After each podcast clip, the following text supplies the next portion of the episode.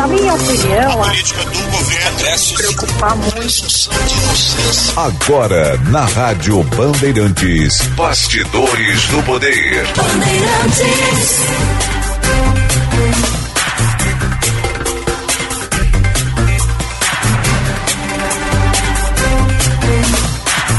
Duas horas e um minuto, muito boa tarde para você, ouvinte da Rádio Bandeirantes. Eu sou Eduardo Carvalho e vamos juntos em mais um Bastidores do Poder. Sexta-feira, 3 de novembro, dia de chuva na capital dos gaúchos e em praticamente todo o Rio Grande do Sul.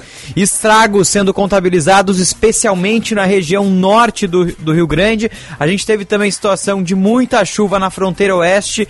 Já há relatos de pessoas que estão desabrigadas, então o cenário ele é muito complicado e a passagem de mais um ciclone extratropical aqui no Rio Grande do Sul. A gente vai trazer todas as informações a respeito desse ciclone, a previsão para os próximos dias, como estão as cidades atingidas aqui no estado tudo isso agora no Bastidores do Poder, que tem a produção de Christian Petalaz, a mesa de áudio de Luiz Matoso Braga, a central técnica é de Edson Leandro. Bastidores do Poder no ar para Sinoscar, a rede Chevrolet do Grupo Sinosserra, e Grampal, Associação dos Municípios da Região Metropolitana de Porto Alegre. Juntos melhoramos a sua vida. Você nos acompanha, claro, pela Rádio Bandeirantes, é o 94,9 FM, aplicativos Band Rádios e Band Play, youtube.com barra Rádio Bandeirantes Poa. Quero ouvir você aqui no Bastidores, as mensagens podem chegar no chat do YouTube na Rádio Bandeirantes e também no nosso Band Zap é o 980610949. 980610949, Bastidores do Poder. Começando, nós teremos entrevistados ao longo do programa de hoje. Vamos, claro, dar uma atenção total para as chuvas aqui no Rio Grande do Sul. Nesse momento, a chuva bem fraca aqui em Porto Alegre, mas chovia forte durante praticamente toda a manhã. Então, ainda um cenário de muita, muita chuva. E é por conta desse ciclone que nós chegamos a mencionar esse ciclone extratropical aqui ontem no Bastidores do Poder. E agora a gente vai trazer então todos os detalhes. O Bastidores que já vai abrir com reportagem Destaque importante do Juan Romero: cidades do norte gaúcho registram índices de chuva que superam a metade do esperado para todo o mês de novembro. A previsão para o final de semana é de trégua na chuva, mas aumento nos ventos. Juan Romero. As chuvas que caem no norte do Rio Grande do Sul ainda preocupam moradores da região. Em Erechim, choveu mais de 130 milímetros, o que já supera a metade do esperado para o mês inteiro de novembro. Frederico Westphalen, onde choveu 99 milímetros nas últimas 24 horas, tem prejuízos em ginásios e escolas. E no interior, há relatos de agricultores com lavouras alagadas, comprometendo culturas de cevada e trigo, além da cultura de milho que já foi plantada. Na região do Baixo Uruguai, mais de 7 mil pessoas seguem fora de casa e o rio, que segue 3 metros acima da cota de inundação, tem tendência de subida. Só em Uruguaiana, 5.554 pessoas entre desalojadas e desabrigadas ainda não puderam voltar às suas residências. Em São Borja, 1.364 estão fora de casa. E em Itaqui, onde o número é de 1.126 pessoas, o prefeito Leonardo Betim cita que há famílias há quase dois meses fora de casa. Já estão por fechar praticamente 60 dias fora de casa. Nós orientamos as famílias ainda durante a semana que não retornassem para suas casas, porque o nível do rio com 10 metros ele atinge muitas famílias. A partir dos 10 metros e meio, a cada 50 centímetros eh, que o rio aumenta, ele, ele pega regiões centrais da cidade. Segundo a Defesa Civil, tanto de Santa Catarina quanto aqui do Estado, essas águas vão baixar e possivelmente aí possa até passar desses 12 metros e 60 atingidos aí na última semana. Travessias de balsa no Alto Uruguai, na divisa com Santa Catarina, estão suspensas. Na cidade de Barra do Rio Azul, cidade de pouco mais de 1.600 habitantes, os rios Paloma e Uruguai transbordaram e a região central está completamente debaixo d'água. A prefeitura, que decretou situação de emergência ainda no mês passado por outra forte chuva, informou que conseguiu tirar todas as pessoas que tiveram as casas atingidas pela água. Uma viatura da Brigada Militar foi levada pela forte correnteza que tomou conta da cidade na manhã de sexta. A meteorologista Josélia Pegorim, da Clima Tempo, projeta um final de semana de trégua no forte ciclone, tanto no Rio Grande do Sul quanto em Santa Catarina, com leve queda nas temperaturas, mas com tempo firme. Mas a expectativa para o resto do ano é de mais eventos climáticos graves. A mudança na circulação de ventos causada pelo El Ninho em cima da América do Sul força por exemplo, a formação dessas áreas de chuva tão intensas em cima do Rio Grande do Sul. Infelizmente, assim, é, novembro e até mesmo dezembro, tá? Nós ainda teremos vários episódios de chuva intensa. A população, infelizmente, ainda vai sofrer com chuva. As fortes chuvas agora seguem para o Paraná, onde 161 municípios já foram atingidos por temporais, principalmente no oeste do estado. Em Santa Catarina, o tempo já começa a firmar até a metade da próxima semana. Obrigado, Juan Romero, com as informações. Ele citou o município de Barra do Rio Azul e é para lá que nós vamos, praticamente na divisa com Santa Catarina. Prefeito Marcelo Arruda, gentilmente nos atende. Boa tarde, prefeito. Boa tarde. Nossa saudação a todos os ouvintes aí. Momento difícil que Barra do Rio Azul vem vivendo. Hoje tivemos um alagamento sem precedentes aqui no nosso município, mais de 300 milímetros de chuva aí que alagaram todo o centro da cidade. A nossa prefeitura aqui, aquela de dois pisos, ficou um metro e meio embaixo d'água, o piso térreo, o BF destruída, uh, muito, todos os moradores que moram na beira do rio aí tiveram suas residências atingidas.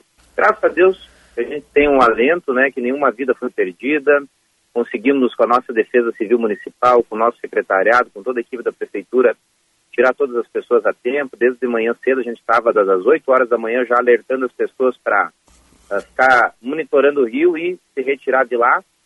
E foi o que aconteceu. Todo mundo saiu a tempo e agora estamos aqui tentando restabelecer a, a, a normalidade aqui no município, lavando as ruas, esperando baixar. Temos um, um ponto aqui na frente da prefeitura que tem um pouquinho de água, mas o rio já está começando a baixar e começando a analisar os estragos, que são inúmeros, né? A gente não. São, acredito que umas 100 famílias aí que foram atingidas, aqui no centro da cidade. Então, a gente quer agradecer ao governo do Estado, o governador Eduardo Leite nos ligou de manhã, colocando toda a estrutura à disposição, Defesa Civil, Coronel Boeira, todos os secretários do Estado também já a, a, entrando em contato, a, os nossos municípios do Alto Uruguai, os nossos prefeitos, todos se colocando à disposição. Isso nos deixa muito uh, nos consola e nos conforta pela parceria, pela união que existe nesse momento. É, o pessoal está mandando caminhões, máquinas aqui para a gente poder estar tá limpando a, as ruas da cidade para tirar essa lama. Então é um momento agora de reconstrução, né? Confortar a população, porque muitos uh, ficam abalados, né? É o seu patrimônio, a sua casa, os seus bens, construído ao longo de uma vida, mas o que a gente vem dizendo para todos, Uh, agradecer que ninguém saiu ferido, que a gente conseguiu tirar todas as pessoas e devagarzinho os bens materiais nós vamos recuperar e vamos buscar recursos aqui para reorganizar a Barra do Azul, que era uma cidade pequena, mas bonita, organizada, jardinada. Agora devagarzinho é o trabalho para reconstruir ela e deixar de novo nos mesmos padrões que estavam. Pois é, prefeito, a gente estava acompanhando, né? Essas imagens né, do município aí e realmente lembra um pouco, não tem como não lembrar, do que aconteceu há dois meses no Vale do Taquari. É, como é que está a cidade nesse momento de Barra do Rio, do, do Rio Azul? O senhor mencionou a prefeitura também foi atingida, prédios públicos, é, vocês têm escolas aí que foram atingidas, ginásios, tem luz, tem internet, como é que está a situação nesse momento na cidade? É, foi atingido o prédio da prefeitura, o primeiro piso, onde nós temos a tesouraria e Câmara de Vereadores, e também toda a nossa OBS. Nós temos dois prédios, tem a parte administrativa da secretaria e a OBS, onde tem todo o atendimento médico. Então, comprometidas as estruturas, perdemos medicamentos, perdemos todos os equipamentos de informática. Uh, ficou. Uh, não temos como utilizar ela e estamos já correndo atrás do governo federal do governo do estado. Estamos em contato em Brasília e Porto Alegre para ver se a gente consegue uma estrutura uh, seja do Exército ou da Secretaria de Saúde, para nós poder estar tá montando aqui para poder fornecer o atendimento na segunda-feira para a população, né? Para todo mundo tem consultas agendadas, atendimentos. Sim, essa é a nossa preocupação agora de restabelecer eh, esse atendimento. De imediato, agora a gente consegue fazer com o município de Aratiba, nós temos um, um convênio com o hospital do município vizinho, e, mas a preocupação é que nós temos que restabelecer para segunda-feira voltar, manter, mesmo que seja de forma precária, mas ter o atendimento da saúde. Escolas não foi comprometida, elas estão num ponto mais alto aqui do município. Nós temos várias pontes de estrada no interior que ficou destruída. Nós temos uma ponte que o Rio levou, que é perto da barragem de Itá, uh, bueiros, estradas, tubulações, isso aí ficou tudo comprometido no interior, então nós temos que restabelecer. Então é um momento agora de fazer levantamento, ter muita calma, uh, confortar a nossa população. A gente está tentando ser firme aqui para aguentar esse momento difícil, mas com certeza a gente coloca no, a situação lá do Vale do Taquari deve ter sido muito difícil. Nós aqui, que é numa proporção um Sim. pouco menor, a gente está sofrendo muito, imagina esse pessoal que está aí recuperando, e é por isso que todo o Rio Grande se uniu para ajudar e enfrentar esse momento difícil. O Rio Grande do Sul está tendo três anos de seca consecutiva e agora esse ano aqui de enxurradas, granizos, né, um momento difícil para o nosso estado. Mas tenho certeza que o nosso povo gaúcho é guerreiro e aqui Barra do Azul não é diferente. Povo trabalhador, um povo que é unido e nós vamos reconstruir a nossa cidade, vamos restabelecer, ajudar todos aí dentro do possível. Com certeza, prefeito. E, e como é que foi? O, o, rio ele começou a subir ainda durante a noite, foi durante a madrugada. Vocês conseguiram né, tirar todas as pessoas, o senhor mencionou já isso, mas como é que foi de esse noite, trabalho? De assim? noite ele choveu. O que, que a gente notou? Uh, nós temos funcionários públicos, secretários municipais que moram nos interiores, e uhum. a gente estava monitorando já, na, no amanhecer, a partir das seis e meia da manhã, como é que estava a situação. Então, cada um atualizando, olha, aqui tá, da última enxurrada está maior, está subindo. Então, quando o pessoal nos avisou que é uma das comunidades, a linha Paloma, e a outra comunidade, que é o Rio Brasil, que é onde nascem os dois rios que cortam a cidade, que estava acima do, da outra cheia que teve, a gente já alertou a cidade, pessoal, vai alagar. Então, vamos começar a organizar. Só que ela foi muito rápido, normalmente começava num ponto da cidade e ia, gradativamente ia subindo nas outras vezes que ocorreu de menor proporção, né? Nunca desse tamanho aqui, onde o rio estourou, a, a, saiu do leito dele e veio arrastando e, e, e atingindo as casas. Mas das 8 às 9 e meia da manhã a gente conseguiu alertar todas as pessoas e todo mundo ficou monitorando e saindo das casas aí para não correr risco de vida, né? Com certeza. E, e, me diz uma coisa, as famílias elas foram levadas para qual ponto? Porque a prefeitura também foi atingida. Onde é que vocês conseguiram realocar? A gente colocou o nosso ginásio à disposição, uh, que era um ponto mais alto da cidade, mas graças a Deus, assim, todos os moradores estão se colocando à disposição aqui. É, o bom da cidade pequena, essa parceria, essa irmandade tem. Então todo mundo oferecendo pouso, o pessoal tentando se reorganizar, mas de toda sorte a gente deixou o ginásio, ó, por acaso se alguém ficar sem uh, local para dormir, o ginásio vai ter colchão, vai ter estrutura, mas nós estamos conseguindo com todos os moradores de Barra do Azul alocar as pessoas que vão precisar de de, de, de, ajuda agora nesse momento, alojamento, que dá um conforto melhor na casa, né? Então a gente está conseguindo organizar dessa forma. Só para fechar, prefeito, que eu sei que o senhor tem muita coisa ainda pela frente, mas não há, uma, não há contabilizado oficialmente a questão de estragos e tudo mais, mas o que, que vocês vão precisar a partir de agora? Vão ser necessários doações, alimentos, roupas, móveis? Isso tudo vai ser necessário daqui para frente? O que, que vocês pretendem agora nesse processo de recuperar o que foi perdido? É, agora nós vamos fazer o levantamento, nosso centro social, nossa equipe da Defesa Civil. A gente está, primeiro, o pessoal está reorganizando aqui o centro da cidade para poder ter acesso agora às moradias. Sim. Nós vamos fazer o levantamento, mas provavelmente vai precisar doação de roupas, alimentos. O Estado, o Coronel Boeira, que é o coordenador geral da Defesa Civil, já está uh, mandando para nós kits alimentação, kits limpezas, para a gente poder estar tá atendendo as famílias aqui. E agora também a prefeitura já está usando a sua estrutura dentro do possível aqui para estar tá ajudando.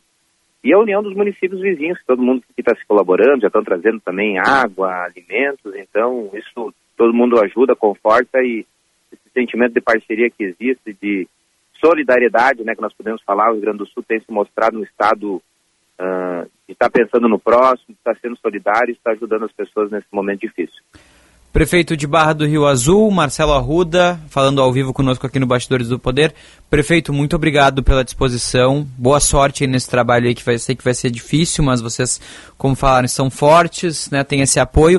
O que precisarem aqui por parte da Rádio Bandeirantes, divulgar alguma coisa, precisa da imprensa, por favor, os microfones estão à disposição, tá? Um grande abraço para todos aí no município. Muito obrigado, obrigado à imprensa aí, né? A Band também está colaborando, todo mundo ajudando e para nós poder estar tá se unindo aí para passar esse momento difícil e com certeza vamos. Um abraço a todos e vamos lá, recuperar a Barra do Azul nesse momento. Grande abraço, prefeito. 2 horas e 16 minutos, você acompanha o Bastidores do Poder, a hora certa para o Hotel Express Rodoviária, conforto e economia é no Hotel Express Rodoviária. Ligue 3085-5500, ao vivo, o prefeito de Barra do Rio Azul aqui no Bastidores do Poder, dando um pouco da dimensão, do panorama do que está acontecendo no município nesse momento. O centro da cidade foi tomado pela água, são dois rios que cortam é, esse município que fica bem na região norte do estado, no Alto Uruguai, próximo a Santa Catarina. Então são dois rios que cortam o município, eles encheram, especialmente a partir da noite, e aí durante a manhã uma verdadeira enxurrada. Foi por volta ali das nove e meia, dez horas da manhã, o rio começou a invadir a cidade e chegou inclusive no centro da cidade. O centro da cidade foi tomado pela água.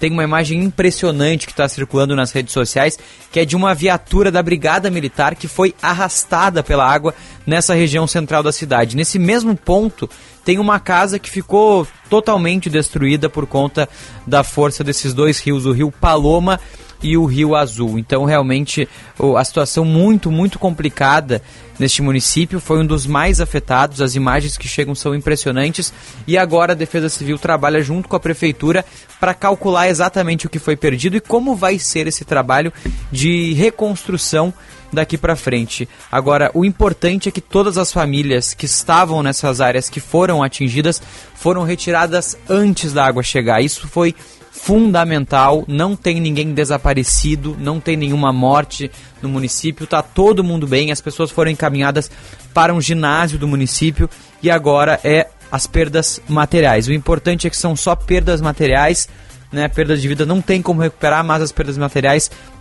dá para recuperar sim. O prefeito mencionou uma conversa com o governador Eduardo Leite, que colocou as equipes à disposição, as equipes da Defesa Civil, com todo o material disponível, com os veículos, enfim, para ajudar nesse trabalho. A partir de agora, a Barra do Rio Azul vai precisar muito desse apoio. E o cenário é esse em praticamente toda a região norte. A gente acompanhou há pouco na reportagem do Juan Romero essa essa situação que foi registrada no norte aqui do estado, especialmente alguns municípios. Por exemplo, vou dar o panorama agora de Tupanci do Sul. Tupanci do Sul é um município onde vivem cerca de 1.300 pessoas, também fica próximo a Santa Catarina. Por lá, ao menos seis famílias precisaram sair de casa por conta dos alagamentos. Um ônibus escolar que ajudava no trabalho de levar as famílias para áreas seguras ficou preso no meio da rua por conta da cheia a gente tem uma situação muito complicada também. Em Barão de Cotegipe, também no Alto Uruguai, são oito famílias afetadas pelos alagamentos e que tiveram que deixar as residências por conta das cheias. Então, um cenário bem difícil. Qual é a expectativa para as próximas horas? Tá? As próximas horas, a chuva deve ir diminuindo, conforme o passar do tempo a chuva diminui e aí chega o vento, porque o ciclone extratropical que nós falamos ontem, que se forma sobre o oceano e se aproxima do Rio Grande do Sul, ele está chegando, ele está se aproximando. Quando ele se aproxima, a chuva tende a ir embora, a chuva vai embora agora e vem um vento intenso, ventos de até 100 km por hora em praticamente toda a costa gaúcha, do norte ao sul ventos de 50 a 70 quilômetros nas outras áreas do estado. Região norte, fronteira oeste, é, região metropolitana aqui em Porto Alegre, ventos fortes ainda, mas não tão intensos quanto o cenário que é registrado é, no litoral. Então a gente tem ainda é uma situação de ciclone, estamos vendo esse momento, deve passar por volta do domingo. Na segunda-feira a semana já começa com mais frio e menos é, previsão de chuva. E depois as chuvas devem retornar ao longo da semana. Ontem nós tivemos uma entrevista muito, muito, muito boa aqui no Bastidores do Poder com uma meteorologia do Instituto Nacional de Meteorologia que mencionou o, que o Rio Grande do Sul, infelizmente, ainda vai ter esses episódios de chuvas constantes até o final do ano. Então, olha, é, é bem é bem difícil a situação no Rio Grande do Sul e, claro, a gente vai trazer todas as informações ao longo do Bastidores do Poder de hoje. Nós vamos falar com outros prefeitos dos municípios da região norte e também vamos trazer panorama do cenário nacional e também ainda citar o confronto no Oriente Médio. Hoje a gente vai conversar também no Bastidores com Dayana Santos, deputada federal do PCdoB, sobre a criação da primeira bancada negra na Câmara dos Deputados. A gente vai falar sobre a importância é, desse momento com a deputada federal Dayana Santos. Agora são 2 horas e 20 minutos, você acompanha o Bastidores do Poder, que está no ar em nome de Sinoscar. A hora é agora, Chevrolet na Sinoscar. Novo Onix por apenas R$ 79.900. Sinoscar, a rede Chevrolet do grupo Sinosserra. No trânsito, escolha a vida, Bastidores. Vai ao break, já voltamos.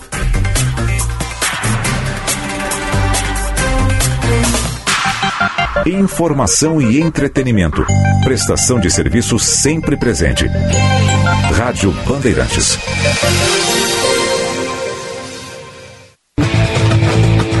Os donos da bola rádio. Tudo sobre a dupla Grenal. O futebol gaúcho e brasileiro. Num debate descontraído. Para você começar muito bem a sua noite. Sempre às 7 horas, aqui na Band. Com a parceria da Marquespan. Para nós, o pão é sagrado. KTO.com. Onde a diversão acontece. Sinoscar. A rede Chevrolet do grupo Sinosserra. Baldo. Sabor intenso como a vida. Na Sinoscar você tem o melhor negócio. O melhor negócio para garantir um Chevrolet zero quilômetro. Linha Onix com taxa zero em 24 vezes. E novo Cruze com parcelas de R$ 989,90 e bônus de até 6 mil no seu usado. Não perca esta oportunidade incrível na Sinoscar, a rede Chevrolet do Grupo Sinosserra. No trânsito, escolha a vida.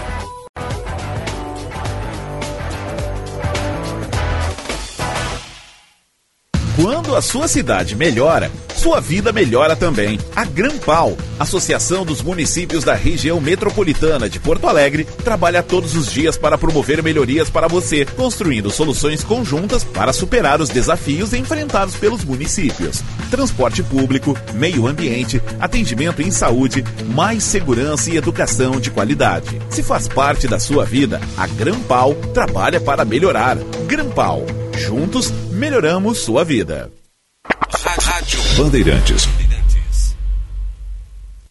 A banda larga mais rápida e a rede Wi-Fi mais estável do país é na Claro. Ultra velocidade para navegar, assistir seus filmes e séries favoritos e jogar de montão. Assine já 500 mega com fibra por apenas R$ 119,90 por mês no Multi. Vai deixar passar uma oportunidade como essa? Não, né? Ligue para 0800 720 1234 ou acesse claro.com.br. Vem pra Claro e faça seu Multi. Claro, você merece o novo. Consulte condições de aquisição. Você conhece a importância dos alimentos lácteos para uma dieta saudável? O Ministério da Saúde, através do seu guia alimentar, recomenda o consumo diário de três porções de leite ou derivados, naturalmente ricos em cálcio, nutrientes e proteínas, contribuem para a promoção da saúde dos ossos, prevenção da osteoporose, hipertensão, doenças cardiovasculares, diabetes e outras. Uma boa alimentação passa pelo consumo de leite e derivados lácteos. Sim de Late RS. O leite gaúcho passa por aqui.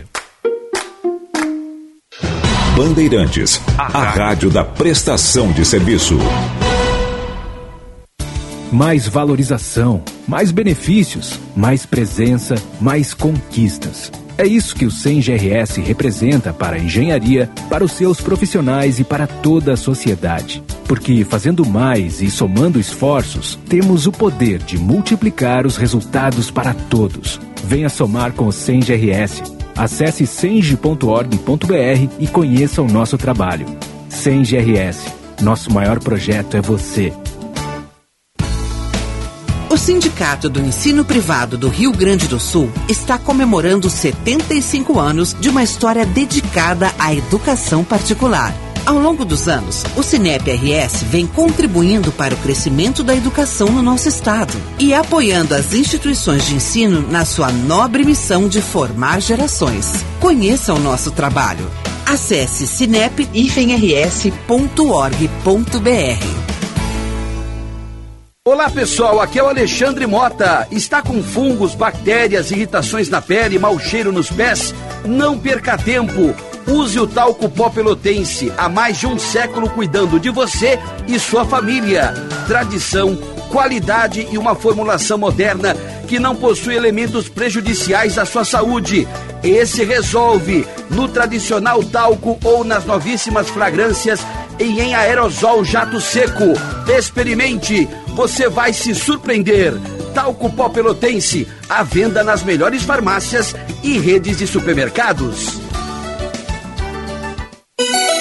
Rádio Bandeirantes. Em tempo real, o que acontece no Brasil e no mundo e que mexe com você.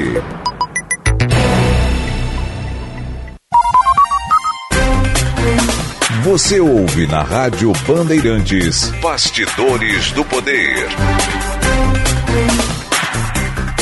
Duas horas e 26 minutos, Bastidores do Poder de volta aqui na Rádio Bandeirantes, trazendo as informações do Rio Grande do Sul nesta sexta-feira.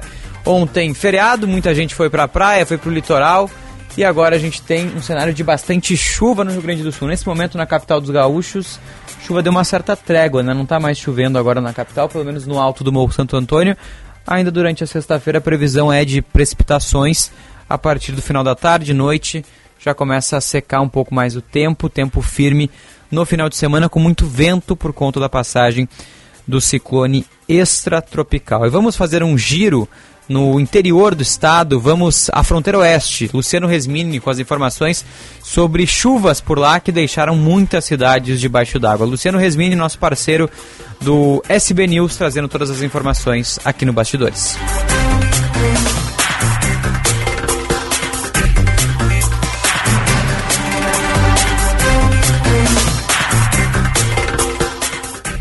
A situação da enchente preocupa a região da fronteira nós já estamos vivendo aí em torno de 30 dias nessa situação, onde o Rio Uruguai baixa um pouco, volta a subir, baixa um pouco, volta a subir. Há poucos dias atrás nós tivemos uma das maiores enchentes dos últimos anos. Aqui em São Borja, por exemplo, a água chegou a 14 metros e 30 e agora já está novamente passando dos 12 metros, mais de 1.300 fora, é, mais de 1.300 pessoas fora de casa. e Itaqui vive a mesma situação.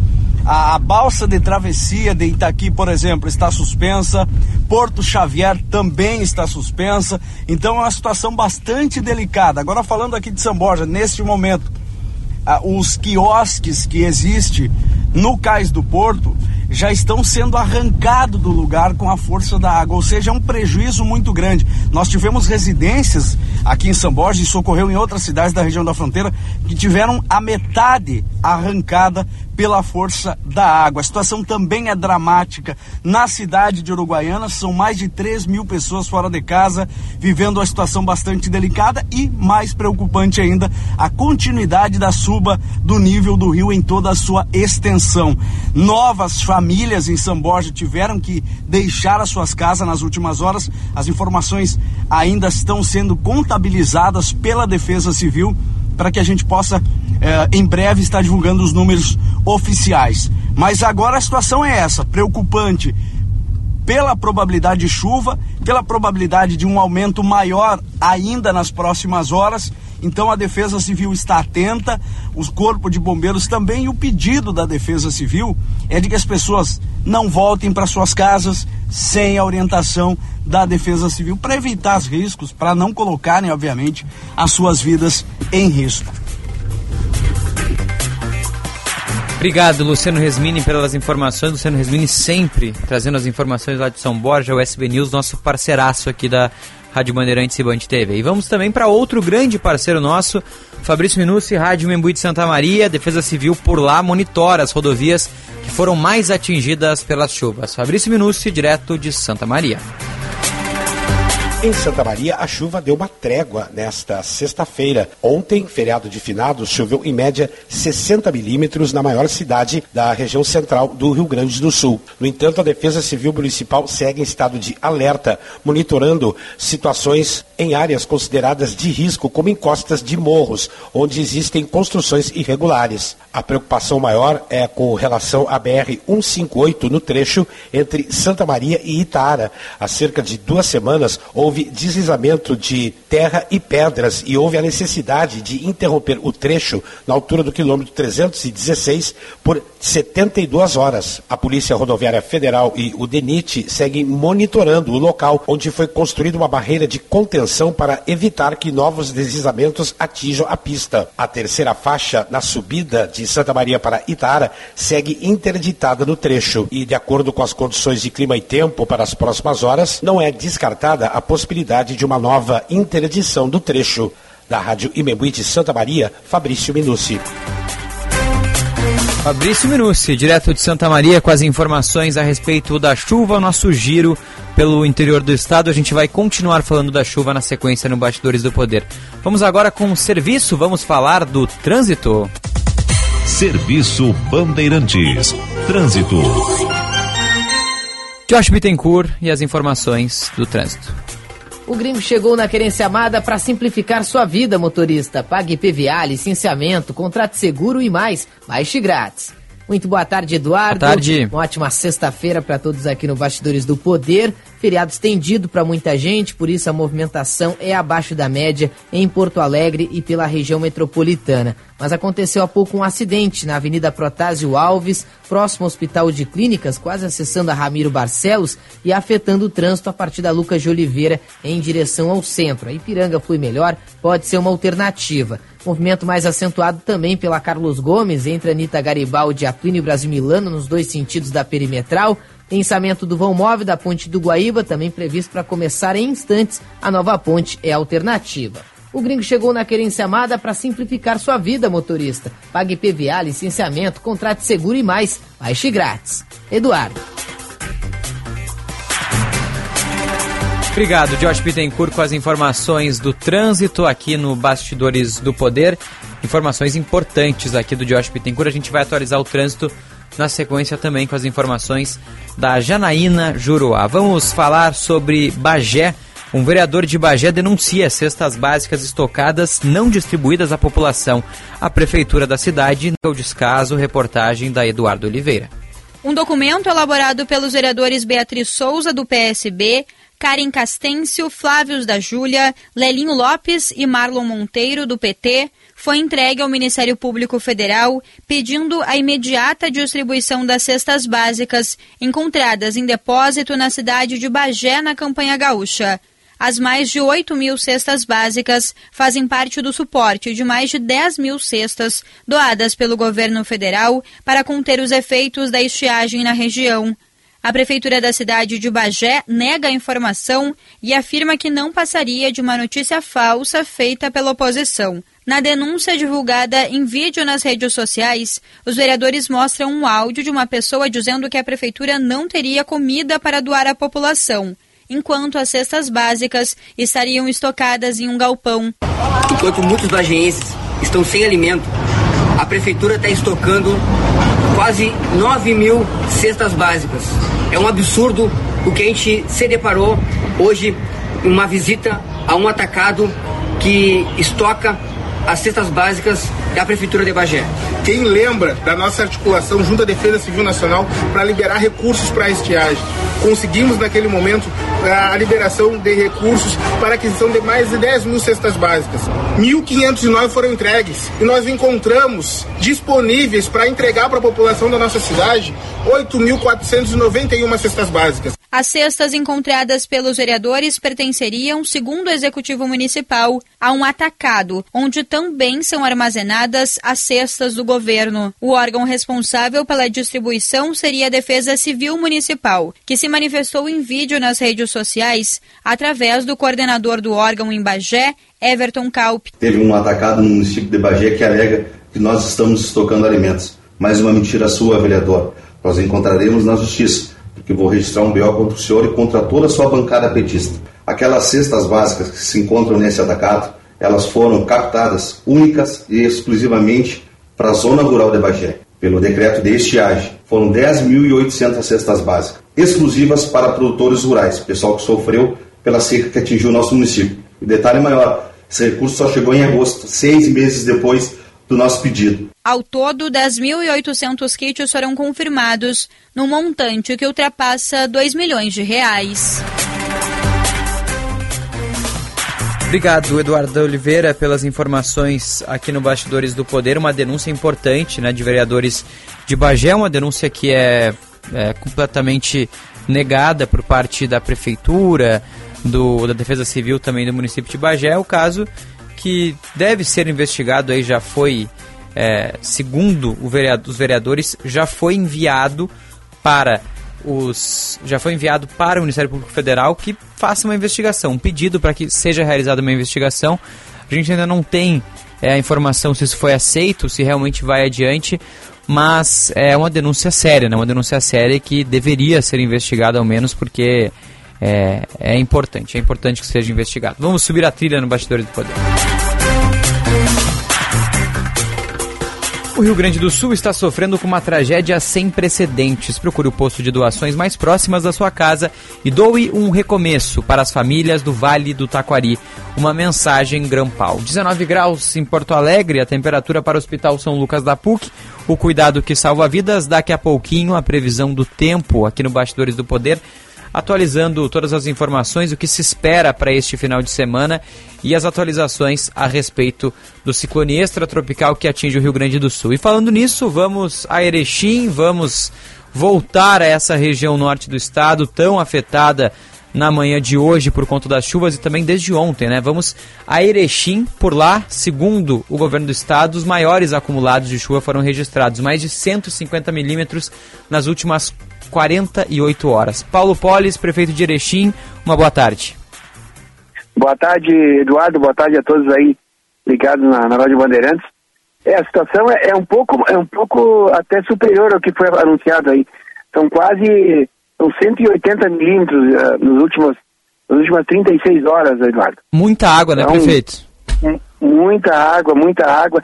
E, e, e aí, se você pegar no acumulado dos últimos 30 dias, são mais de 750 milímetros, né, Eduardo? Então, isso, né, o próprio solo está muito encharcado, não, não, absorve mais. Então, a, a situação aqui em Erechim e na região, na região aí você deve ter, ter, ter visto aí o, o, o, vídeo da, da cidade da Barra do Rio Azul, que é aqui próximo a nós. Uhum. Uh, foi uma. onde tem rios que passam dentro da cidade, que é o caso Barão Cotegipe, Barra do Rio Azul, a situação fica muito complicada. Nós tivemos uh, questões de alagamentos pontuais, né? questão de deslizamento de terra em, algum, alguns locais, uh, pontes, pontilhões com problema, mas nada de questão física, humana, Sim. nada de dano nessa área. Agora, na região aí foi, foi muito feio. O Alto Uruguai foi, foi bastante penalizado com essa chuva, Eduardo. Pois é, a gente estava conversando ao vivo agora há pouco com o prefeito de Barra do Rio Azul, ele estava trazendo um pouco desse panorama. Como é que está Erechim aí, prefeito? Porque a chuva realmente, o acumulado é impressionante, muita água. Erechim é uma cidade com uma importante estrutura, né? Vocês têm uma cidade bem organizada e tudo mais, mas como é que se prepara para um evento como esse? Porque é uma chuva que não, não para mais, né, prefeito?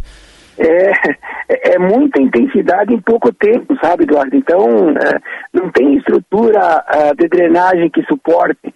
Sim. O que, que nós fizemos, até para informar, acho que é importante, nós, é, quando eu assumi agora, três anos atrás, nós começamos a fazer um trabalho de, de aumento de, de, de, canalizações, de aumento de tubulações. Nós fizemos 8 quilômetros, 8 mil metros é, de tubulações novas, com diâmetro maior, novas estruturas. Uh, porque tava, tinha, tinha mais de 40 pontos de alagamento.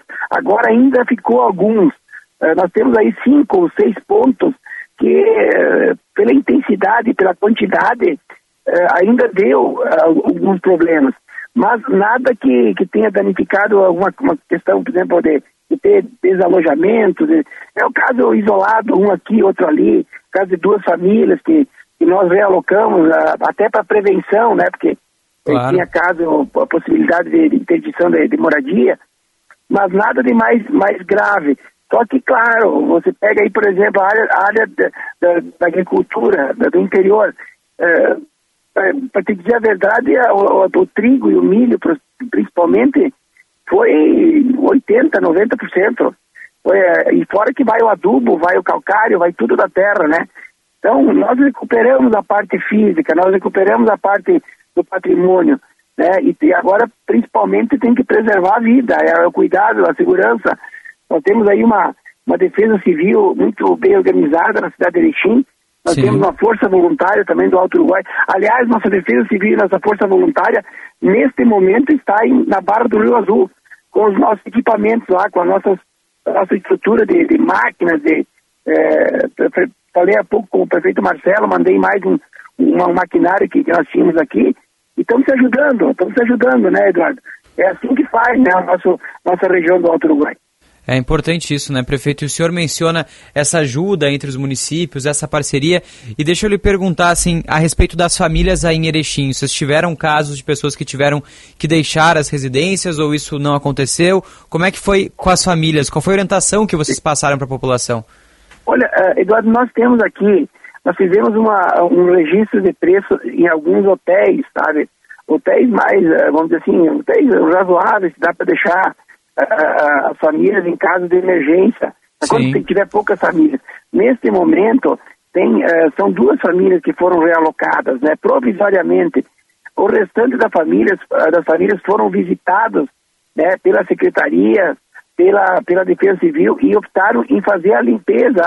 Houve, vamos dizer assim, a água invadiu a, a moradia, mas não teve problema mais sério. Bom, a família quer ficar e quer, e quer limpar e quer ajustar. Então, isso nós, nós estamos uh, fazendo, providenciando isso, Eduardo. São duas famílias só. Claro. Não, perfeito. Então, prefeito, importante a gente ter esses, essa atualização, né? Porque alguns municípios registraram aí oito, dez famílias, em Erechim são é, duas, portanto. Prefeito, é a partir de agora... A barra, a barra, deve ter ficado... É, é, é, uma, é muito, muito maior, viu? A barra está... Acho que ainda estão fazendo o levantamento, que eu Sim. falei com, com, o prefeito Marcelo, mas a situação ali é... Tem, tem Barão do Cotegipe também, que tem um rio que passa é, que é uma cidade lindeira nossa aqui, também um rio que passa no meio da cidade, também saiu, saiu uh, do leito normal. Enfim, uh, uh, assim, ó, preservar a vida humana agora, Eduardo. Depois nós vamos ver a parte patrimonial, a gente dá um jeito depois. Material se recupera, né, prefeito? Exatamente isso, Eduardo. Prefeito Paulo Polis de Erechim, muito obrigado pela participação conosco aqui. Estamos à disposição aí, prefeito, que tiver a nosso alcance, os microfones da Band estão à disposição, viu? Da mesma forma, para a gente aí é, é, é, sempre bom. Nós temos um, um espírito de, de, grupo aqui do ONU, a gente se ajuda. Mas quando precisar, a gente vai, a gente entra em contato. Um grande abraço, Eduardo. Grande abraço, prefeito. Muito obrigado. É, tchau. Duas horas e 42 minutos, prefeito Paulo Polis de Erechim atualizando a situação no município que tem, segundo o governo do estado, o maior acumulado das últimas 48 horas. O prefeito mencionou cerca de 180 milímetros de chuva nesse período. É muita água em Erechim, muita, muita água. Por lá são duas famílias que estão fora de casa, que foram realojadas. E agora a gente tem um cenário muito difícil também em outras cidades. Barão de Cotegipe, é, a gente citou Barra do Rio Azul, uh, Tupanci do Sul também, com várias famílias fora. Então é um cenário de muita, muita água nesses últimos dois dias. A notícia boa é que no final de semana essa chuva vai dar uma trégua por aqui.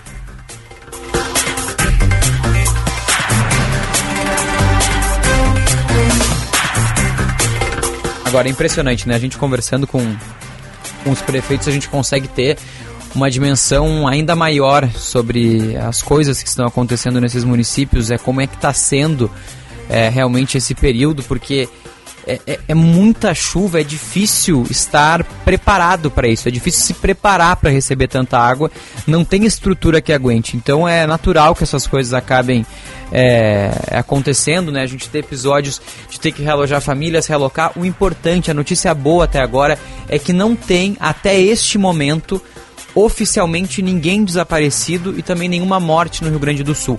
Essa é a melhor notícia que pode ter disparada, disparada, disparada. Muito importante que não tenha ninguém desaparecido nesse momento. Mas claro que a gente continua acompanhando e trazendo todas as notícias. Os prefeitos que nós conversamos até aqui, tanto de Barra do Rio Azul quanto o prefeito do município agora de Erechim, citaram perdas materiais a gente recupera. Perda material se recupera, o que não se recupera são as vidas, então o importante é salvar vidas, focar nas pessoas, na população. Depois a gente consegue ter um panorama ainda maior. E a gente continua direto do norte do Rio Grande do Sul, trazendo panorama sobre os municípios. Já falamos com Erechim, Barra do Rio Azul e agora vamos a Frederico Westphalen. Por lá o prefeito José Alberto Panosso gentilmente nos atende. Prefeito, já conversamos mais cedo na TV Bandeirantes, agora também na rádio. Obrigado pela participação aqui, uma ótima tarde. É, Boa tarde, Eduardo. Boa tarde a todos os ouvintes da Rádio Bandeirantes. Um, uma grande satisfação nessa, né? uma alegria nós podemos conversar um pouquinho sobre a situação da nossa, da nosso município aqui em relação ao que tange toda essa, essa chuvarada aí, né, Eduardo? Pois é, prefeito, a gente conversou com é, gestores de outros municípios aí da região que re relataram essa chuva muito forte nas últimas 48 horas. Mas Frederico Westphalen está sofrendo com a chuva é, nos últimos 30 dias um acumulado absurdo, né? O que, que vocês têm de estimativa de chuva nesse período e como é que está o município em meio tanta água que está caindo? É, realmente nós tivemos agora, nesse, nesse último mês de outubro aqui, algo fenomenal aí do ponto de vista aí de tanta chuva que caiu aqui em Frederico Westphalen e que pelos dados técnicos aí, hoje estava reunido com o nosso secretário da Agricultura, mais Secretaria de Obras, secretário de Obras, com toda a equipe técnica lá, que buscaram todos os, os subsídios junto à Emater, que passou, ultrapassou até hoje os mil milímetros de chuva aqui em Frederico Westphalen. Mil milímetros, é, prefeito?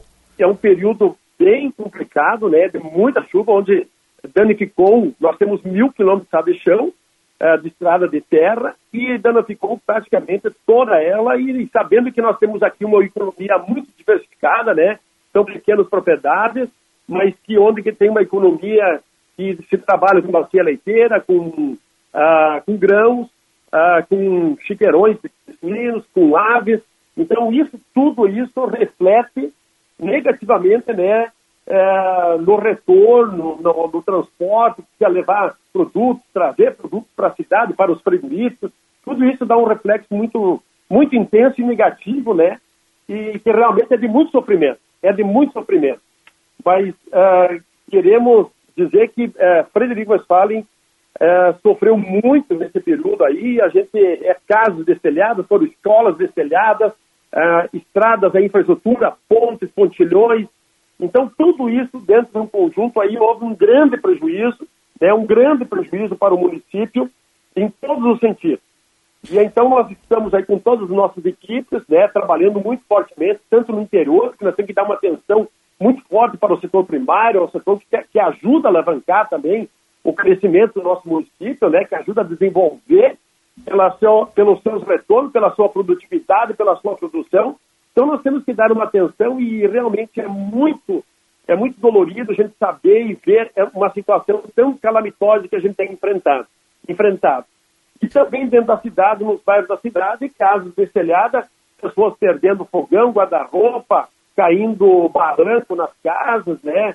danificando por completo uma série de, de situações. Mas o que a gente, a, a gente ainda erga as mãos para o céu é que não houve nenhuma não houve nenhuma vítima tendo em vista essa situação toda. Então, isso a gente agradece né, a Deus por sentido de que não houve vítima, mas houve danos, houve prejuízos, muitos prejuízos materiais, mas que nada que em união com o próprio Estado, a união, uh, nós não podemos reconstruir. Eu acho que nós podemos reconstruir, sim, e também já assinamos o decreto de situação de emergência, já mandamos para Brasília, mandamos para Porto Alegre, no Estado, para ele saber da nossa situação aqui, que realmente é muito preocupante né, do ponto de vista onde mexeu com toda a estrutura da cidade, é, dentro da cidade e, e, no interior do nosso município. Vocês estão com situação de emergência já homologada pelo governo estadual, prefeito? Sim, já, já temos, não, não temos ainda a assinatura ainda do governo do estado, mas eu acredito que em breve deverá sair todo esse, esse decreto já finalizado, porque os prejuízos foram enormes, né? É, em todos os sentidos. Então, a, nós assinamos, é, foi um pedido do próprio governo também. Nós fizemos esse, esse, esse decreto, já assinamos, foi para o Estado e agora estamos aguardando né, a sua publicação para que ocorra o mais rápido possível e a gente puder encaminhar também, possamos encaminhar algum projeto de busca de auxílio e de ajuda do governo né, para que nos auxilia tendo em vista a situação de todos os municípios do estado do Rio Grande do Sul estarem vivendo já uma crise pelo, pelo não retorno, né, tanto do ICMS, não retorno tanto do SPM, né? Então há essas dificuldades e a gente tem que administrar o município com muita parcimônia e com, com muita gestão para que a gente não, não, não deixe de pagar os salários em dias dos nossos servidores e é, e é o que o prefeito falou, o nosso vice João não quer, quer que pague os salários em dia, então, nós temos que também buscar agora alguns projetos, encaminhar alguns projetos junto ao governo e tentar buscar alguns recursos para nós reconstruir pontes, buscar assistência nas casas, na área da assistência social, enfim, uma série de, de, de projetos que a gente quer encaminhar, mas que, que também os governos do Estado, viu, uh, Eduardo, eles sejam sensíveis e sejam rápidos também, porque as coisas não podem esperar. As demandas, elas estão aí, se está chovendo dentro de casa, não dá para esperar 90 dias para tu receber as telhas. E nós temos que ser rápido, é essa agilidade aí que os governos têm que ter perante os órgãos né, de fiscalizadores que buscam o Tribunal de Contas, o Ministério Público, faça essa união, esse conjunto, para que nos libere, para a gente ter uma, uma agilidade mais rápida na condução e na busca desses recursos junto ao governo do Estado para ser aplicado, né? Para ser aplicado uh, nessas demandas que foram de pessoas, de famílias que tanto sofreram aí e continuam sofrendo. Tá certo, prefeito. E só para a gente fechar, nos próximos dias aí tem previsão de tempo seco no final de semana, mas talvez é, a chuva volte. E aí, como é, é que exatamente. fica? Exatamente. Há uma previsão, Eduardo, que me parece que na próxima quinta-feira nós vamos ter um dia amanhã, um dia bom, né, um domingo, e me parece que na quarta-feira já começa a chuva de novo. Infelizmente já começa a chuva de novo. Pois é. Mas vamos enfrentar também isso, né, Eduardo? Nós não temos outra alternativa, é a questão da natureza, então nós temos que ter um pouquinho de calma, vamos fazer os ajustes necessários, vamos auxiliar as famílias mais necessitadas, né? Ah, mais necessitadas, dar uma assistência assim nas estradas para poder locomover toda essa produtividade, essa produção de grãos, né, de aves, de, de animais que trafegam, de levar também alimento para os animais. Então nós temos que dar uma assistência aí muito rápida, assim, deixar um pouquinho mais ameno as nossas estradas para poder os caminhões trafegar com mais tranquilidade e sem sofrer prejuízo. Então, é esse o nosso caminho agora. Nesse primeiro momento é o que nós estamos trabalhando e vamos trabalhar no sábado, vamos trabalhar no domingo também. É mais um custo de horas extras que a gente vai enfrentar, outras demandas, né, o custo de combustível, mas nós não temos outra alternativa. Nós temos que dar uma resposta rápida para quem produz, para quem está lá na ponta, e o município não pode abandonar essas famílias que estão realmente desalojadas e estão sofrendo muito nesse período de muita chuva aqui em Frederico Westphalen. Tá certo, prefeito. Muito obrigado pela participação conosco aqui na Rádio Bandeirantes. A gente fica com à disposição aí do município que precisarem. Um grande abraço aí para toda a comunidade. Um grande abraço a vocês, todos com Deus, muita alegria e paz nesse Rio Grande todo. Obrigado a todos. Valeu. Grande abraço, prefeito José Alberto Panosso, prefeito Frederico Westphalen, gentilmente nos atendendo aqui na Rádio Bandeirantes e no Bastidores do Poder, trazendo um panorama sobre o município que há 30 dias enfrenta chuvas contínuas, muitas, muitas chuvas. A previsão, a estimativa deles é de que choveu nas últimas quatro semanas, nas últimas quatro semanas, mil milímetros, mil e cem milímetros, esse é o cálculo. Então, impressionante a quantidade de chuva no município de Frederico Westphalen, assim como em praticamente todo o Rio Grande do Sul nesses últimos dias. Agora são 2 horas e 53 minutos, a hora certa para Hotel Express Rodoviária. Chegando na rodoviária de Porto Alegre, sua hospedagem fica bem em frente. Hotel Express Rodoviária e Hotel Express Terminal Tour. Convênios com agências, empresas e entidades. Conforto e economia é no Hotel Express Rodoviária e Hotel Express Terminal Tour. 3085 5500, 18 graus e 7 décimos. Você já conhece o Mais Cardio do Hospital São Lucas da PUC? É um modelo completo de assistência a serviço do seu coração, com emergência em cardiologia 24 horas por dia, consultas, procedimentos de média e alta complexidade, exames e muito mais. Saiba mais em hospitalsaulucas.pucrs.br barra mais cardio. Bastidores do Poder vai a break. Na volta a gente traz mais informações por aqui. Você fica também com o intervalo e o repórter Bandeirantes direto do Morumbi. Jornalismo independente e cobertura esportiva de ponta.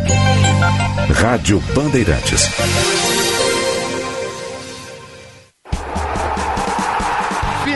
De semana de futebol na Rádio Bandeirantes. Bandeirantes! Soares bateu gol! Neste sábado, o Grêmio recebe o Bahia na Arena. A bola vai rolar às sete e meia da noite, com narração de Daniel Oliveira. Luizito Soares de falta, uma bomba de pé direito! No domingo é a vez do Inter entrar em campo. O Colorado encara o Cruzeiro em Belo Horizonte. Então o Eder fala em cima de área como o Bolido vai marcar. O duelo começa às quatro da tarde, com narração de Marcos Couto. Do Internacional Eder Valência. Jornada Esportiva. Parceria Talco Pó Pelotense. Banrisul.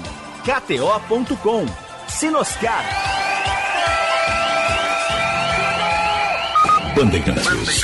Fechada com você. Fechada com a verdade.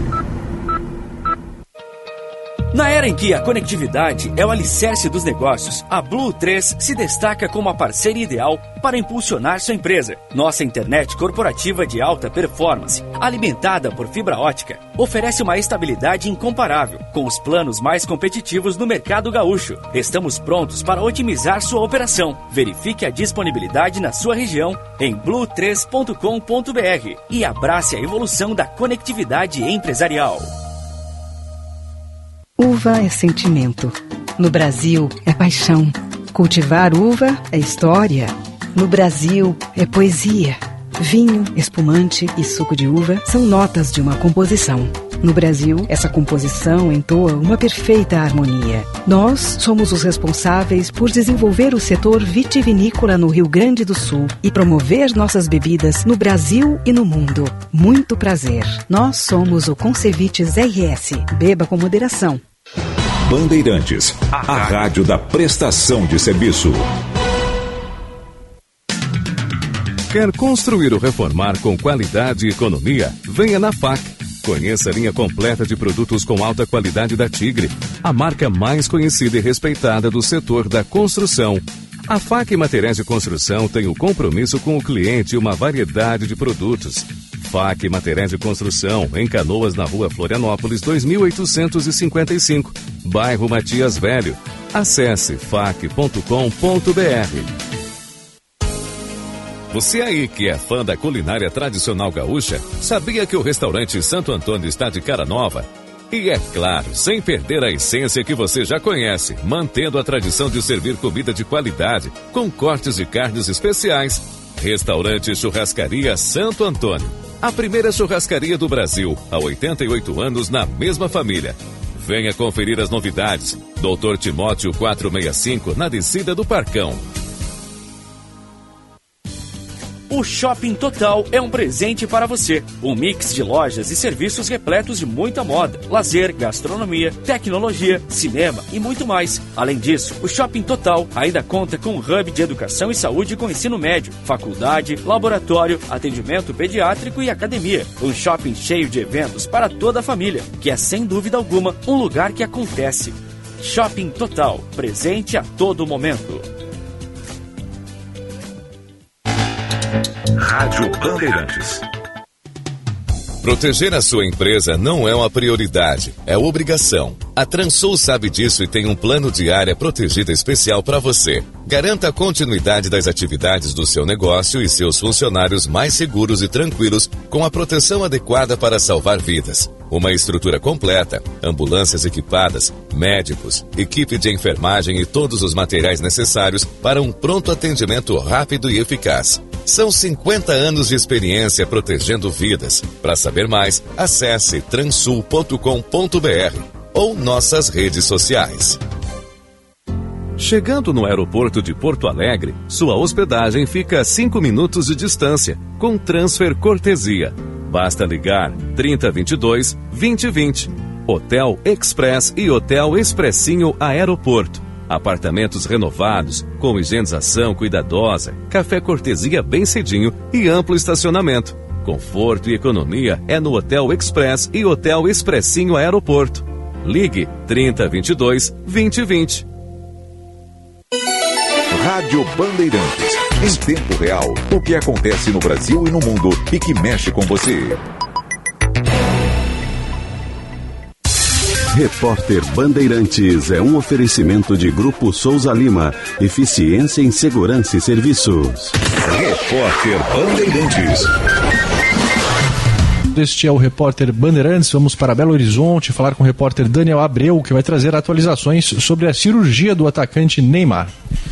O atacante Neymar deve receber alta amanhã do Hospital Mater Dei em Belo Horizonte, onde nesta quinta-feira passou por cirurgia no joelho esquerdo. A operação, que foi realizada pelo médico do Atlético e da seleção brasileira, Rodrigo Lasmar, durou cerca de quatro horas. O ortopedista disse que a cirurgia foi um sucesso e que o atleta segue em observação. E de Belo Horizonte, vamos para Curitiba. A repórter Ana Flávia Silva fala sobre o show do Roger Waters, que acontece amanhã na Arena da Baixada. O músico Roger Waters, um dos fundadores da banda de rock Pink Floyd, se apresenta amanhã em Curitiba. O show será na Arena da Baixada às nove da noite. A apresentação faz parte da turnê de despedida do artista britânico. No setlist estão grandes clássicos do Pink Floyd. Roger Waters também apresenta músicas da carreira solo, além de uma nova composição. Inicialmente a turnê estava agendada para 2020 mas foi adiada por dois anos e começou em julho do ano passado nos Estados Unidos. No Brasil, além de Curitiba, o artista passa por mais cinco capitais: Brasília, Rio de Janeiro, Porto Alegre, Belo Horizonte e São Paulo. Os ingressos estão à venda no site Eventim a partir de 245 reais. Este foi o repórter Bandeirantes. O negócio é o seguinte: a solução completa para o seu negócio é a Souza Lima. E com a Souza Lima, o negócio é inovação. E aqui não tem esse negócio de ser tudo igual, não. As soluções são sob medida, de segurança, limpeza e outros serviços. E é um ótimo negócio em valores, sempre alinhado aos valores do seu negócio. E esse negócio de terceirização deixa que a gente resolve. O nosso negócio é fazer o seu negócio melhor. Negócio fechado? Grupo Souza Lima. Soluções completas para o seu negócio. A largada já foi dada e os motores estão ligados. Então vem acelerar com a Claro, operadora oficial do GP de São Paulo e patrocinadora da escuderia Red Bull Racing, multicampeã do Mundial de Construtores. E toda essa emoção você pode sentir junto com a Claro em todas as telas, na fibra e no 5G mais rápido do Brasil. Claro, operadora oficial do GP de São Paulo 2023. Vem aí! Torneio odontológico de Fado dos Apoio! Bebeto Bet, a Bet do Bebeto. Bet Jamaica, a Bet com Tinha Mais. Da Bet Bet, a Bet do Careca do Porta dos Fundos. Bet Faria, a sua Bet global. Para, para, para. Agora tem bet em todo canto? Vai logo pro Esportes da Sorte, que tem o melhor de cada bet e muito mais. Esportes da Sorte é diferente. Jogos exclusivos, saques ilimitados e as melhores cotações de verdade. Não esquece, Esportes da Sorte é muito mais que bet. A Associação Comercial de São Paulo, em seus 129 anos de história, é considerada a voz do empreendedor paulistano. A instituição atua na defesa da livre iniciativa e, ao longo de sua trajetória, esteve sempre da pequena e média empresa e dos profissionais liberais, contribuindo para o desenvolvimento do comércio, da indústria e da prestação de serviços. Do seu prédio central e das 15 sedes distritais, mantém os associados informados sobre assuntos do seu interesse. Acesse acsp.com.br. A corrida dos negócios não é só sobre quem vai primeiro, é também sobre quem vai mais longe. E para isso você precisa de uma equipe campeã. A Stone é a número um em atendimento. Tem tudo que o seu negócio precisa para vender, gerir, girar e acelerar. E a regra é simples: quanto mais você vende, menos você paga. Vem pra Stone, porque nos negócios não basta ser o melhor piloto, tem que ter a melhor equipe. Vamos botar para girar? Agende uma visita. Repórter Bandeirantes. Você ouve na Rádio Bandeirantes Bastidores do Poder.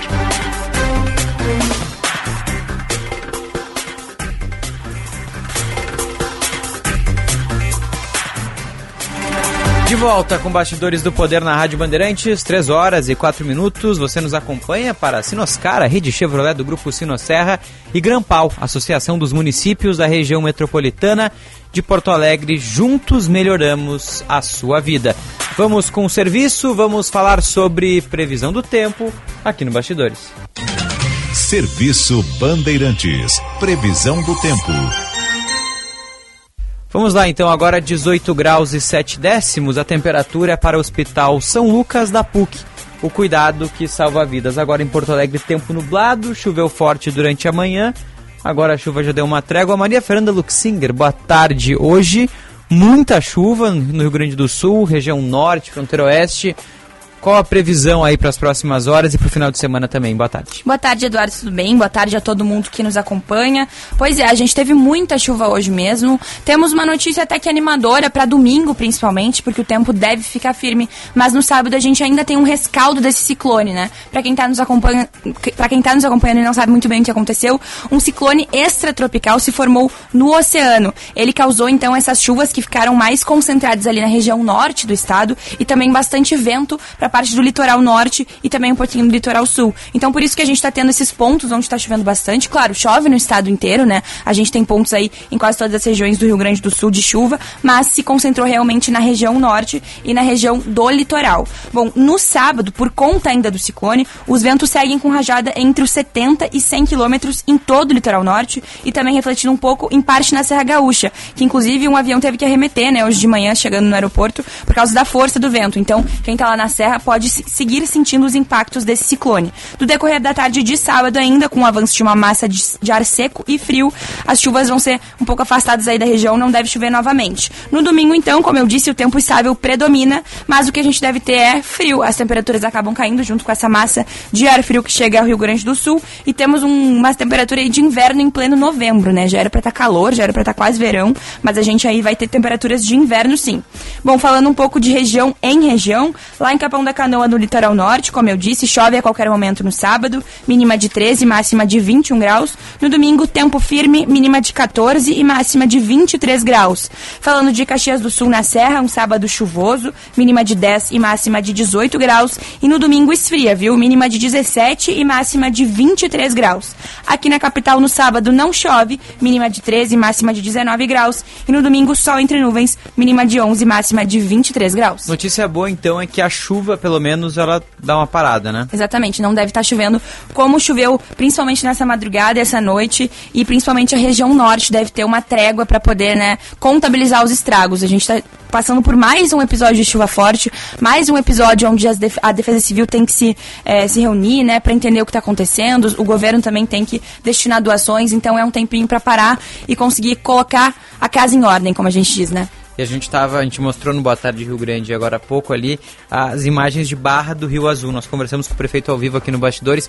Aquelas imagens impressionam, né? Não, não, te, não te lembrou a questão do Vale do Taquari em setembro? Não, não, não lembrou essa situação? Exatamente, e a gente fica assustado, né, Eduardo? Porque como a gente passou por um trauma tão grande, mesmo a gente que não estava lá no Vale do Taquari, né, não fomos vítimas da enchente, mas como jornalistas, como pessoas, a gente também viu esses vídeos, né, e fica com um trauma, né, de que isso aconteça novamente. A gente fica feliz por não ter as mesmas dimensões do Vale do Taquari lá na região norte, mas sim, são imagens que impressionam e a gente espera que não tenha tantos danos assim. A gente sabe que algumas casas foram, né, destruídas pela chuva, pela força da água, mas a gente espera que os danos possam ser recuperados né? O que é material para ser recuperado rápido e que não tenha danos humanos, né? Vida, vida é a prioridade nesses momentos de, de chuva, de calamidade. Com certeza. Nanda volta na segunda-feira com mais previsão do tempo. Bom final de semana, Nanda. A gente também, Eduardo. Boa tarde.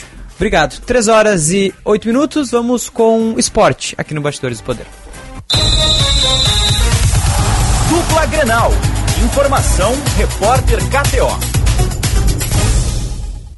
Bom, vamos lá então com as informações do Inter. Michele Silva atualiza o Colorado que volta a campo neste final de semana em busca de garantir a vaga na Sul-Americana, chegar nos 45 pontos. Como é que vai o Inter? Michele Silva com as informações.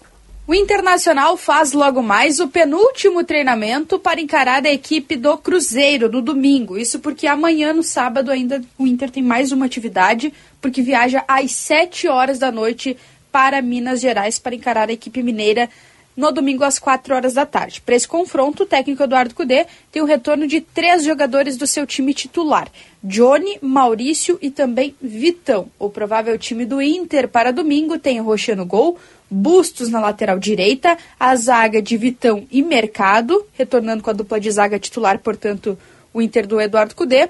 Na lateral esquerda, uma dúvida: Nico Hernandes ou Dalbert Nico Hernandes Tudo depende dos treinamentos de hoje e amanhã ele que sentiu o joelho na última partida diante do América e, portanto, será reavaliado com relação a isso. A dúvida: Nico Hernandes ou Dalbert na lateral esquerda do Inter, já que René está no departamento médico. Meio-campo que começa com Johnny, Maurício, Arangues e Wanderson. No comando de ataque, Alan Patrick e Ener Valência, o Inter tentando vencer fora de casa para tentar espantar o que foi esses dois últimos jogos de um ponto diante das duas piores equipes do Campeonato Brasileiro.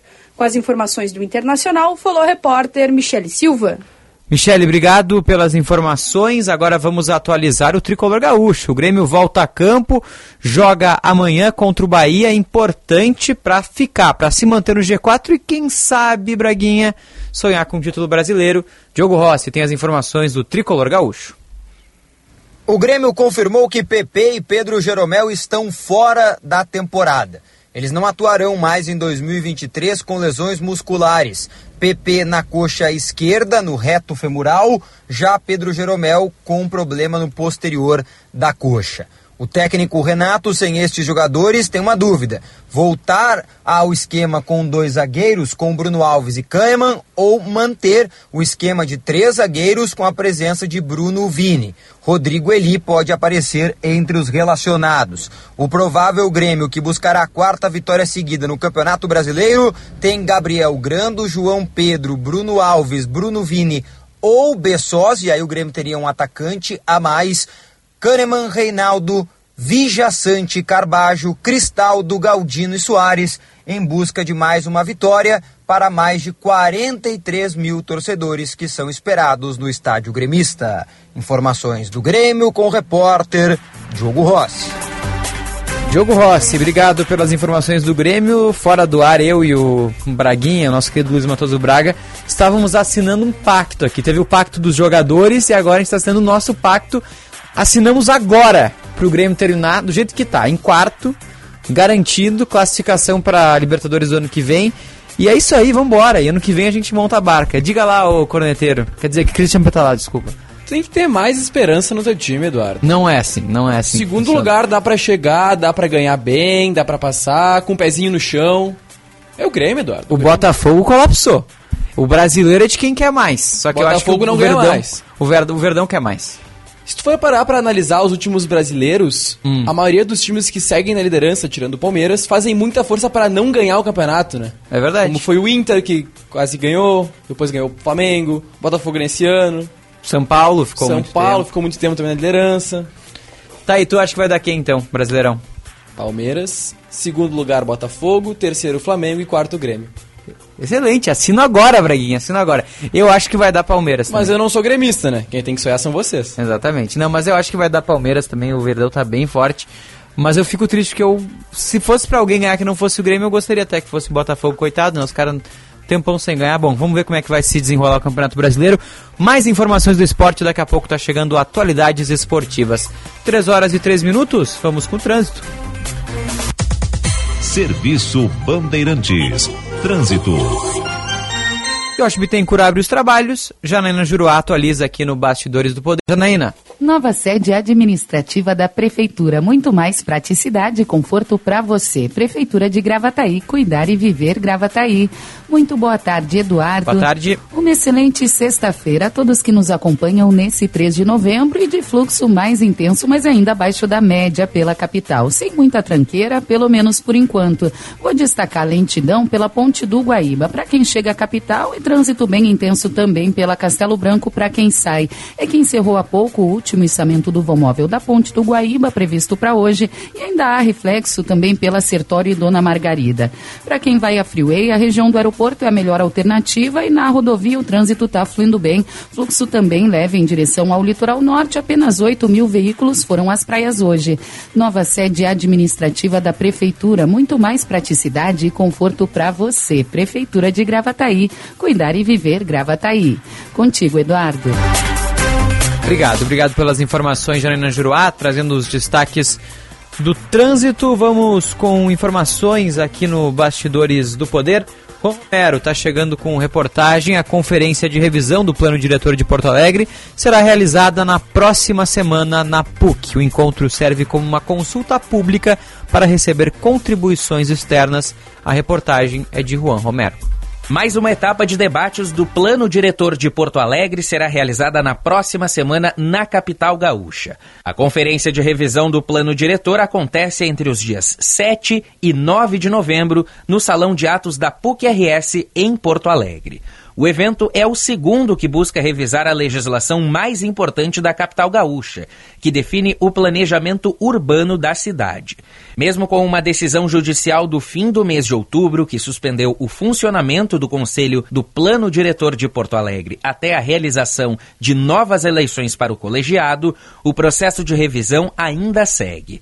O secretário de Meio Ambiente, Urbanismo e Sustentabilidade da capital gaúcha, Germano Brem, que também preside o conselho do plano diretor, enfatiza a importância de eventos com participação popular, como este da próxima semana. O processo participativo da conferência, os outros que nós fizemos, é, é, são outras formas, vamos dizer assim, que a gente tem de pegar esta contribuição da sociedade para aí, tecnicamente, a gente fazer esse cruzamento, né? Qual é a leitura comunitária? Qual é a leitura técnica? Aí tu constrói, de fato, as propostas para atender esses objetivos. Nós, a partir desses processos participativos, dessas oitivas diversas, elencamos esses cinco principais objetivos e aí na conferência a gente vai trabalhar as estratégias para alcançar esses objetivos. Por isso que a gente quer na conferência discutir e deliberar quais devem ser as estratégias prioritárias para a gente alcançar esses objetivos. São cinco cinco objetivos a serem discutidos no evento.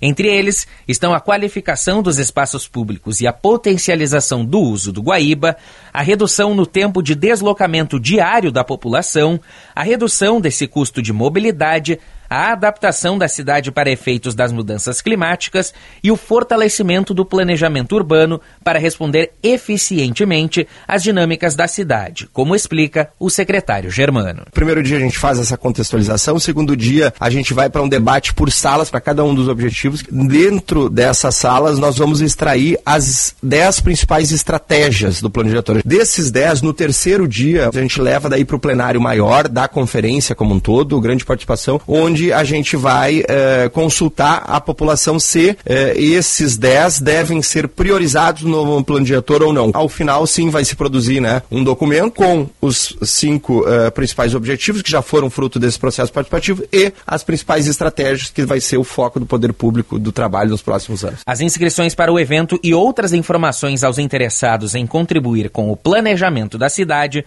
podem ser consultadas pela internet, pelo site prefeitura.po pessoa.br barra plano diretor. A participação é gratuita. Obrigado pelas informações, Juan Romero, fazendo a correção aí do sobrenome. Juan Romero trazendo as informações aqui no Bastidores do Poder. Só para a gente trazer o panorama, agora abriu um leve sol aqui no alto do Morro Santo Antônio, mas ainda o dia bem nublado aqui em Porto Alegre. Deve seguir assim ao longo né, desta sexta-feira. No sábado já expectativa é de tempo seco aqui no Rio Grande do Sul. Agora é impressionante, né? Realmente como chove muito no Rio Grande do Sul, chove demais nesses últimos dias. Daqui a pouco a gente atualiza as informações aí. Vamos seguir falando sobre é, as chuvas por aqui. Na Band News TV, informações sobre os brasileiros que ficam de fora de mais uma lista para deixar gás. Já é a terceira. Vamos com as informações direto de Brasília na Band News TV federal tem que é, fazer essa pressão mesmo, nessa conversa mais forte, já que por, ou, por outros caminhos não aconteceu, né, Caian? Então a gente também, o Brasil não teve sucesso lá no texto de se conseguir um corredor humanitário, tinha sido pedido. Aí justamente por uma questão ali no texto, é bom a gente lembrar também que ele não incluía o direito de Israel é, de se defender, de se proteger ou de contra-atacar, digamos assim, depois do ataque de Hamas, foi justamente por essa parte faltante, entre aspas, no texto, é que os Estados Unidos disseram que vetaram o texto do Brasil e com isso esse texto não passou e a gente não teve o corredor humanitário. É uma parte importante também para a gente entender politicamente o que está acontecendo. É uma pena que a gente tenha vidas no meio do caminho, mas isso acaba explicando muito dessa relação conturbada com Israel nas últimas semanas, né, Caian? Sem dúvida, né? A gente está falando, e isso que você falou é, é, é, é, é o básico, né? A gente está falando de vidas, então, minúcias diplomáticas, termos, né? essa burocracia, ela não pode ser maior do que uma vida, né? Então a gente está falando, eu conversei hoje com é, brasileiros que estão na faixa de Gaza, e há uma preocupação, né? Para que as pessoas entendam, é, é, né? A gente está falando de uma zona de guerra, e como tal, né? Uma zona de guerra que está sendo bombardeada, né? É, então, é, as pessoas que estão lá, é, elas manifestam preocupação com itens básicos. Então, a água está acabando, alimentos estão acabando.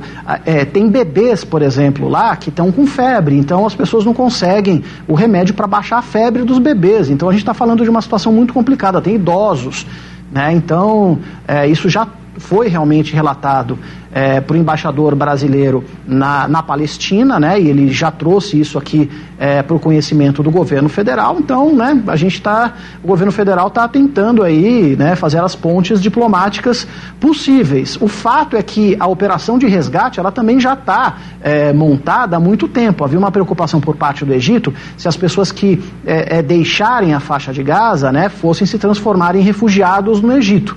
Em relação ao governo brasileiro, não existe essa preocupação, porque os dois ônibus que já foram fretados pelo Itamaraty, esses ônibus vão pegar as pessoas em Canhunes em Rafah, no sul da faixa de Gaza, norte do Egito, portanto, e de lá vão seguir fechado, é, fechados direto até o aeroporto do Cairo, onde já tem né, um avião é, da presidência da República cedido para esse resgate. Então não há a menor preocupação em relação se essas pessoas vão ficar no Egito ou não. Em relação aos brasileiros, certamente não, não vão ficar. Vai ser realmente é, uma operação de ponta fechada, de um local a outro, e essas pessoas vão retornar imediatamente ao Brasil. Tá certo, Caio. Tá, então, segue... as dificuldades né, de trazer esses brasileiros de volta né, aqui ao Brasil ainda há alguns empecilhos e mais uma vez ficando fora dessa lista que foi divulgada para autorizar entrar no Egito, sair de Gaza. Por enquanto, os brasileiros ainda vão ficar aguardando para entrar nessa lista. 3 horas e 21 minutos, hora certa é para Hotel Express Rodoviária. Conforto economia no Hotel Express Rodoviária, ligue 3085 5500. Vamos a um rápido intervalo. Na volta, tem entrevistado na linha aqui no Bastidores do Poder. É já já. Pioneirismo e inovação. Microfone sempre aberto para sua participação. Rádio Bandeirantes.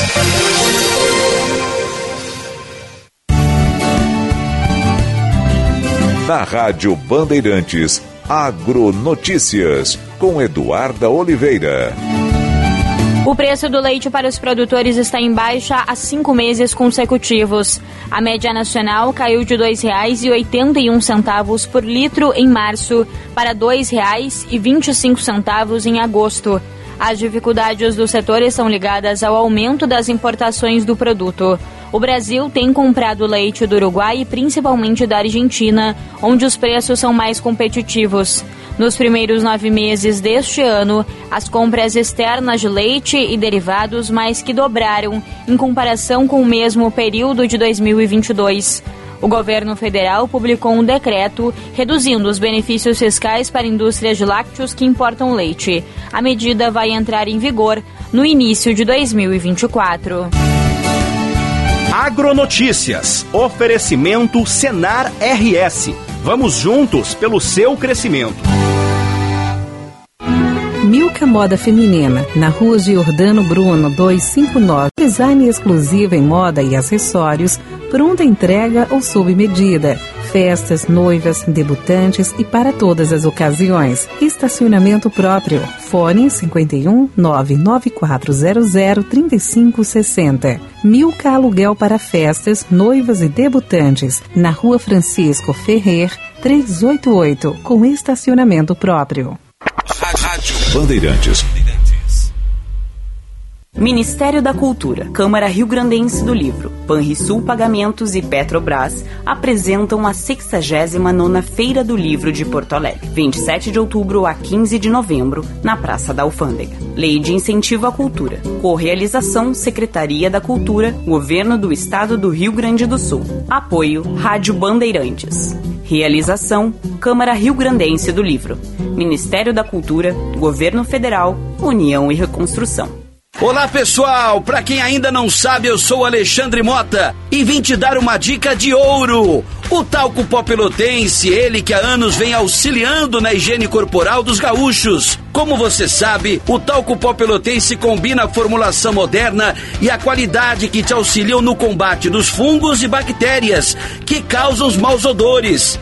Agora, além da tradicional, tem novas fragrâncias: mentolado, canforado e o touch. E você encontra o talco pó pelotense também na versão aerossol jato seco. Não se engane com outros do mercado. Só utilize produtos de confiança. Utilize o pó pelotense. Esse eu não abro mão. Na Estara, acreditamos na força da parceria com o produtor rural para impulsionar a economia e gerar o desenvolvimento no agronegócio. Por isso, apostamos constantemente em tecnologia e inovação. E oferecemos as melhores soluções para a sua lavoura. Estara. Tecnologia e inovação ao seu alcance. Rádio Bandeirantes. Fechada com você. Fechada com a verdade. Com a verdade. O Hotel Move Porto Alegre é a escolha perfeita para sua estadia na capital gaúcha. Com arquitetura moderna e localização privilegiada, o Hotel Move proporciona uma experiência única para todos os hóspedes. O hotel fica na Avenida Benjamin Constant, 1891. Faça sua reserva no site www.hotelmove.com e use o cupom BANDPOA para garantir 5% de desconto em sua hospedagem. Para mais informações, ligue 51 3600 6567. Rádio Bandeirantes. Em tempo real, o que acontece no Brasil e no mundo e que mexe com você.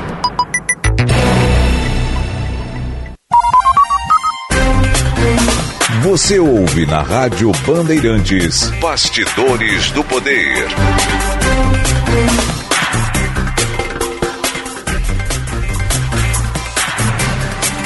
Três horas, três horas e 26 minutos, voltamos com mais Bastidores do Poder.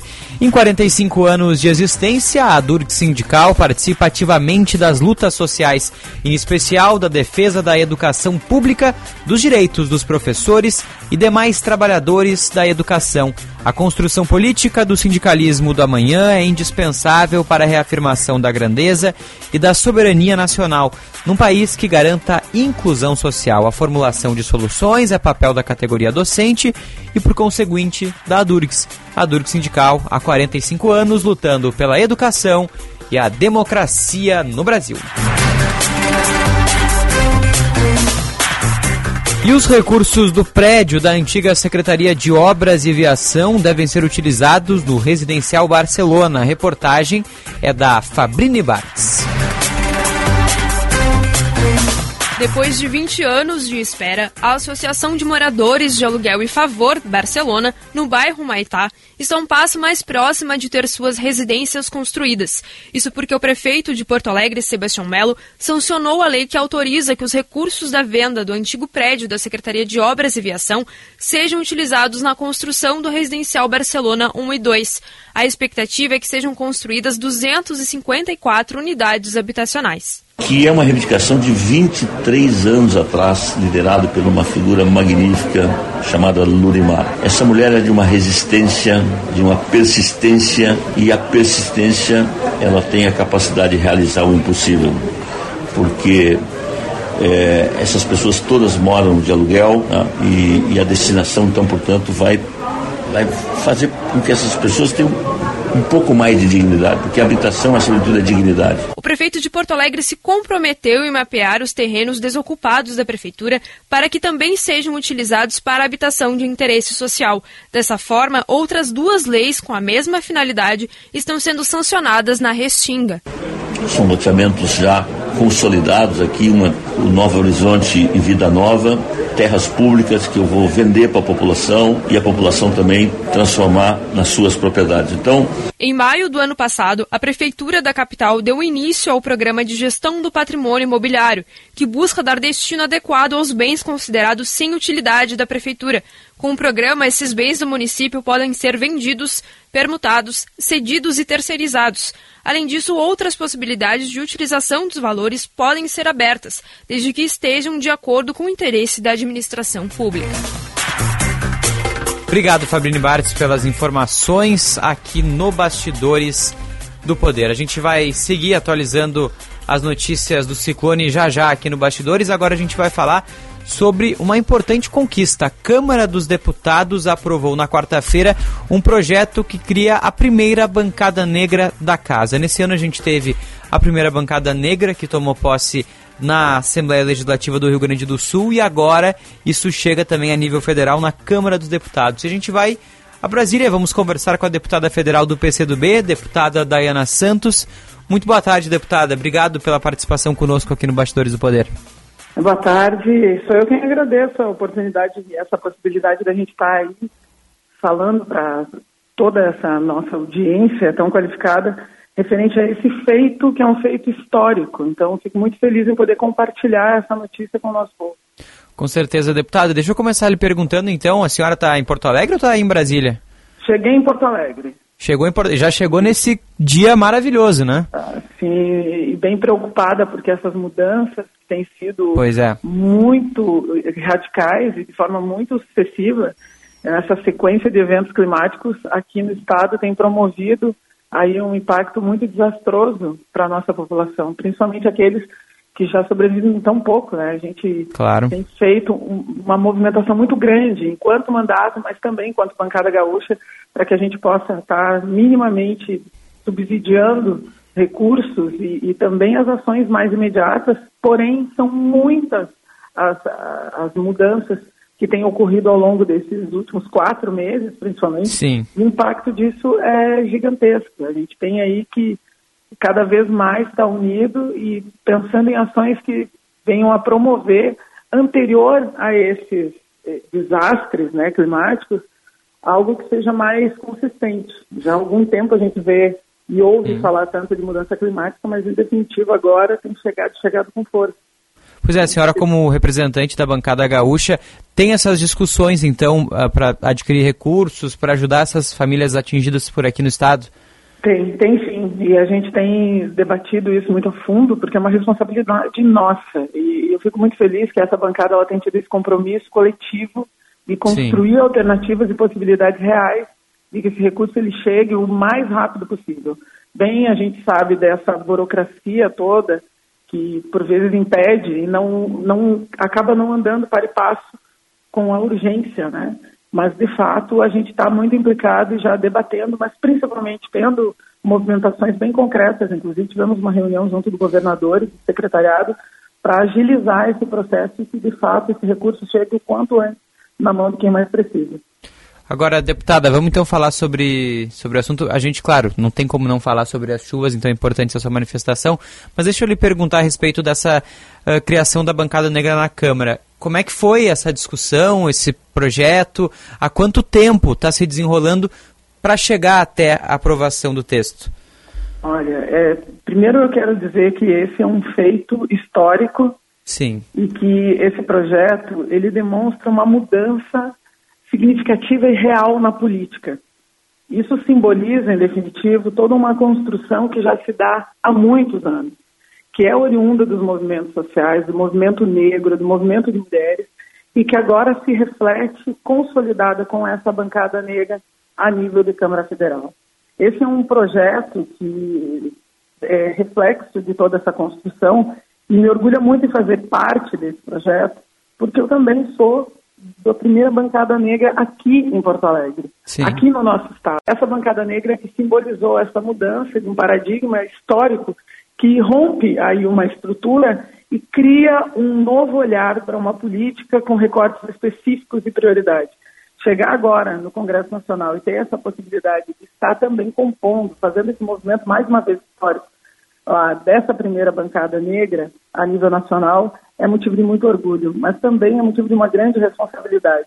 Se organiza esse projeto eh, com a deputada Thalília Petroni, também uhum.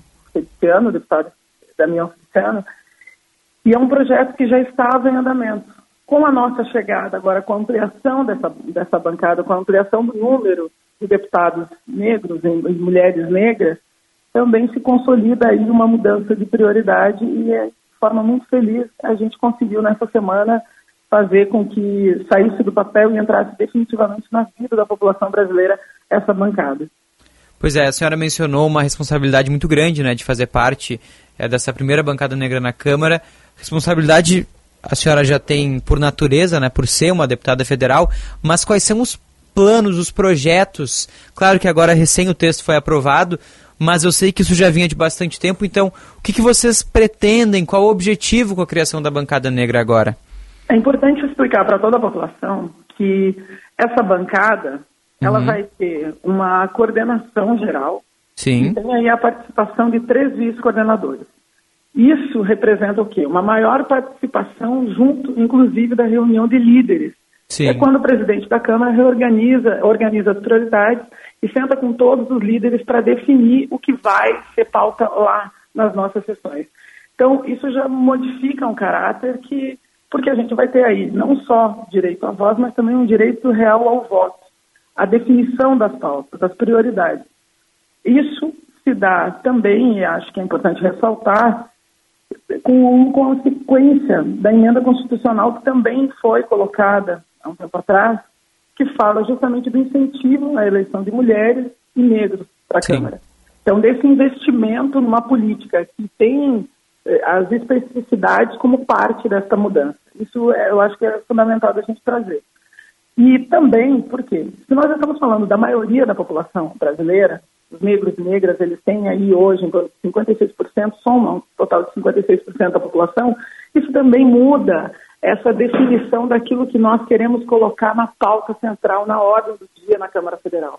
Falar desses recortes não é para que a gente tenha aí somente o povo preto como centralidade. Não é isso. Até eu tenho ouvido algumas questões que fogem da, da realidade. A gente está falando da centralidade da redução da desigualdade, do Sim. investimento real na educação, na saúde, na assistência social, na ema- emancipação de um povo que nunca foi priorizado e que, de fato, é a maioria da população. A gente fala, sim, de uma restituição histórica, mas aí a gente traz possibilidades reais de um avanço coletivo e coletivizado por ações no meio da política. E isso, definitivamente, não tem preço. Olhar para esse momento histórico e pensar que nós temos aí uma relação direta com a construção de um futuro que agora prioriza as pessoas negras e coloca a centralidade do debate como parte dessa mudança, dessa transformação, é sim fazer com que nós tenhamos uma esperança num futuro onde a equidade ela seja a pauta central, onde nós tenhamos investimento real de recurso, além da energia que já colocamos, para que a política ela seja algo que aproxima as pessoas e cria esse sentimento de pertencimento, porque a gente olha e se reconhece nesse lugar e sabe que agora nós estamos no centro do debate. Sabe que agora nós estamos, de fato, no centro do poder e tendo essa possibilidade real de avanço a partir do momento em que nós participamos ali, na mesa de negociação. Colocar essa bancada hoje em evidência é, sim, parte da transformação que a política vem apresentando já há algum tempo e simbolizada com esses rostos aí, que há muito tempo já vem sustentando essa mudança, como a deputada Benedito da Silva, que há muito tempo, desde a Constituinte, já vem lutando para ter ali essa ampliação e que hoje eu, muito feliz, digo que é minha colega de caminhada nessa bancada, minha colega de construção e defesa dessa bancada, a gente luta junto para reduzir as desigualdades, aumentar a garantia desses direitos que já são constitucionais, mas que não estão na vida em definitivo, mas principalmente criar um novo horizonte político de prioridades com um principal ponto que eu acho que é o investimento nas políticas para a redução dessas desigualdades, mas para a emancipação deste povo preto, que a partir desse momento está definitivamente incluso na política e agora tem voz, voto, e que sem dúvida alguma vai mudar a cara dessas prioridades que até então nunca foram nossas e agora a gente define. Que mensagem, que mensagem e que fala importante, deputada, porque a senhora mencionou a importância na prática dessa bancada, né, a importância prática na tomada de decisões, nas reuniões de líderes, mas também sobre esse importante simbolismo. Quer dizer, é, vocês têm uma responsabilidade muito grande como deputados federais, representando, enfim, é, uma população, a população inteira, né, mas a respeito dessa criação da bancada negra, agora os, os jovens negros que estão espalhados pelo Brasil, eles conseguem ter ainda mais uma representatividade maior também na política. É isso que a senhora enxerga como simbolismo principal dessa virada de chave na Câmara dos Deputados? Não, exatamente, é isso. Quando a gente fala que, e parece até uma frase clichê, que representatividade importa, importa mesmo, e é disso que a gente está falando. Uma representatividade real com ação que proponha essa redução das desigualdades, eu acho importante quando tu fala da juventude negra, inclusive agora o governo federal apresenta aí, através do Ministério da Igualdade, um plano de juventude negra viva. A gente fala disso, dessa possibilidade de um novo momento, de um novo horizonte, onde a política ela tem um papel crucial para essa transformação. Por isso que falo tanto da definição das prioridades. E quando essa juventude olha para toda essa construção que agora se apresenta em 2023, realizada com a construção dessa bancada, isso, de fato, mostra que toda uma luta que é histórica no Brasil e que vem desde Abdias do Nascimento e que vem com toda uma carga movimentada e estruturada pelos movimentos sociais que nunca desistiram e que se simboliza hoje com a ampliação do número de negros e negras na, na, na representação real das câmaras de deputados, na, Câmara de Deputados e Deputadas, mas também nas câmaras legislativas nos, nos estados, também na, na vereança, por todo o Brasil. A gente tem uma mudança na política que é simbolizada por toda essa soma de esforços. E isso, definitivamente, vai refletir na construção de um futuro no Brasil onde a gente tenha uma redução desse, que é um dos maiores atrasos que nós podemos ter, que é o debate ainda acerca do racismo.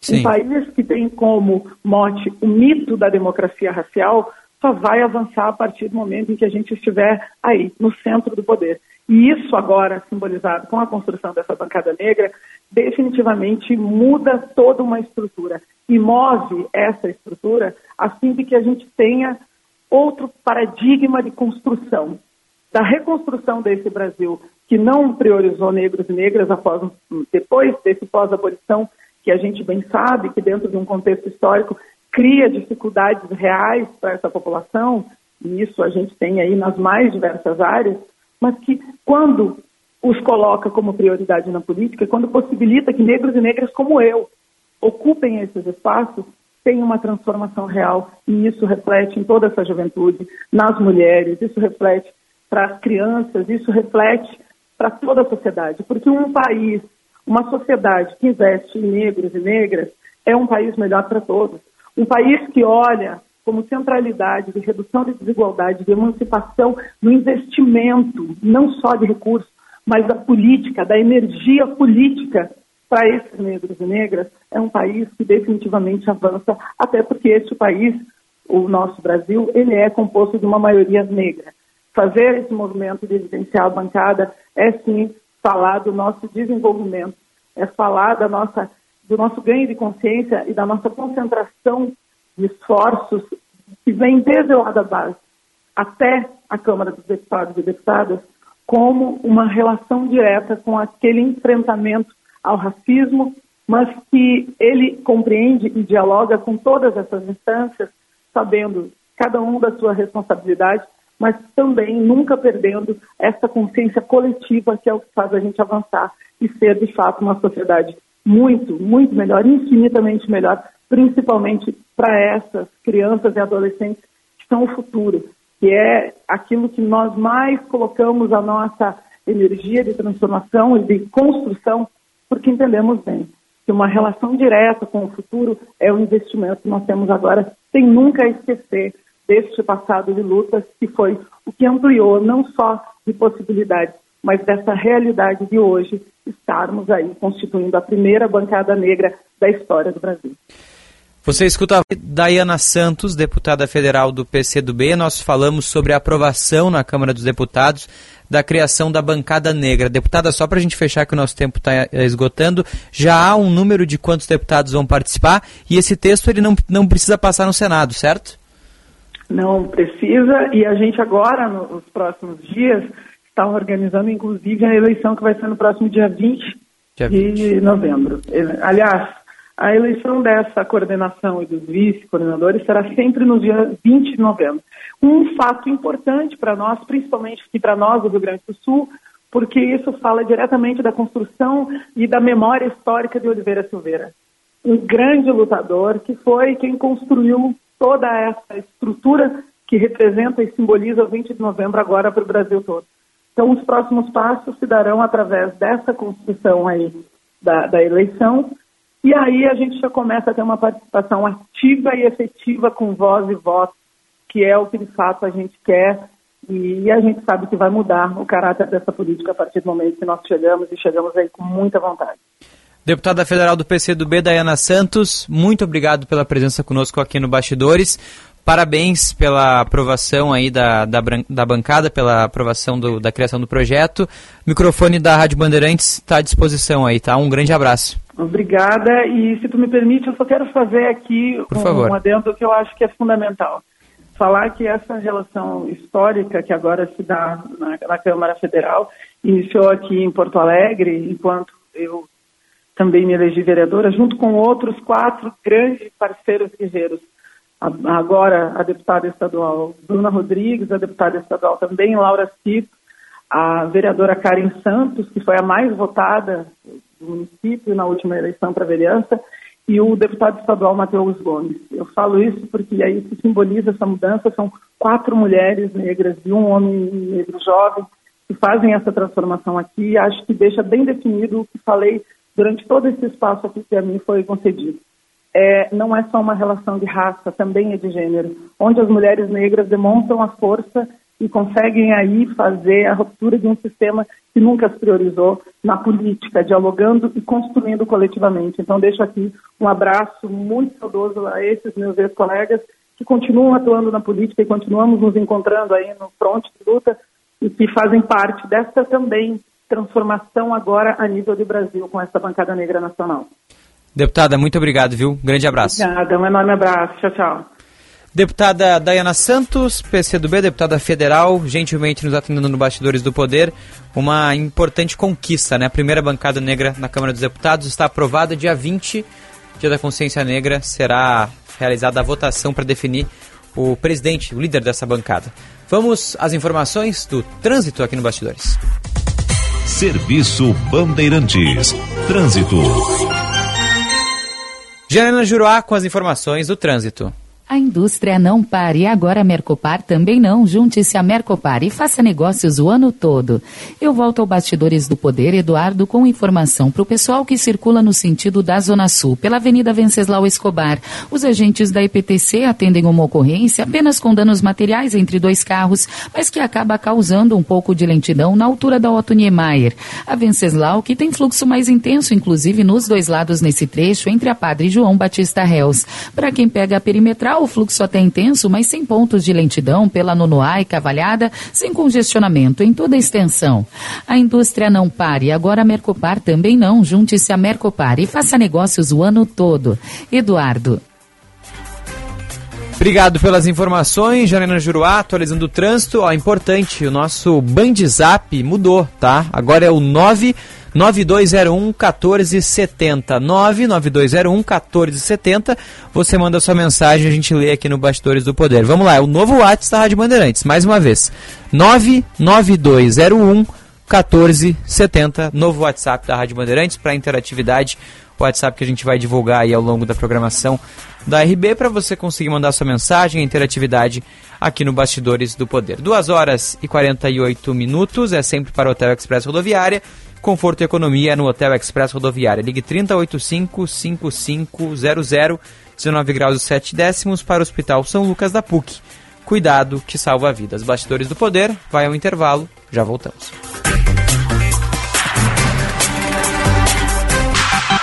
Informação e entretenimento. Prestação de serviço sempre presente. Rádio Bandeirantes. Quando você se depara com o histórico, é fácil verificar quem é quem. Somos a Rádio Bandeirantes. Temos quase nove décadas traduzindo fatos em conteúdo.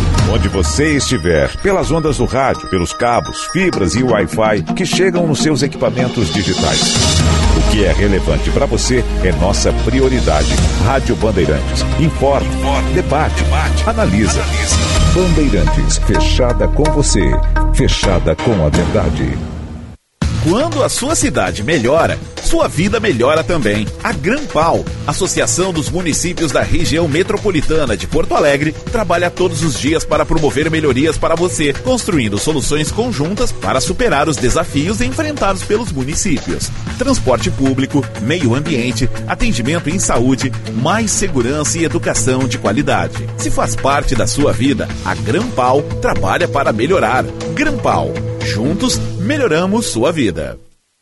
Aquece Black Friday Panvel. Aproveite as ofertas com até 60% de desconto. Hidratante reparador Epidrate Calme B5 só 16,99. Gel de limpeza profunda Vichy Norma Derm por 69,99. É o Aquece Black Friday Panvel. Ofertas arrasadoras para você aproveitar. Passe em uma das nossas lojas ou peça pelo app. É fácil. Pediu, chegou. Fica tudo bem. No app Panvel tem. Frete grátis e entrega em até uma hora. Panvel. Bem você. Você bem.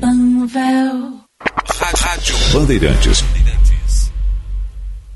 A casa própria é o sonho de muita gente. Imagina então quando aparecem seis casas de uma vez. É a edição especial Festival da Casa Própria Trilegal. São seis casas nesse domingo e não dá para perder. Você ajuda a pai e concorre a seis casas. É a sua casa própria virando realidade. Festival da Casa Própria Trilegal para sua vida. Muito mais?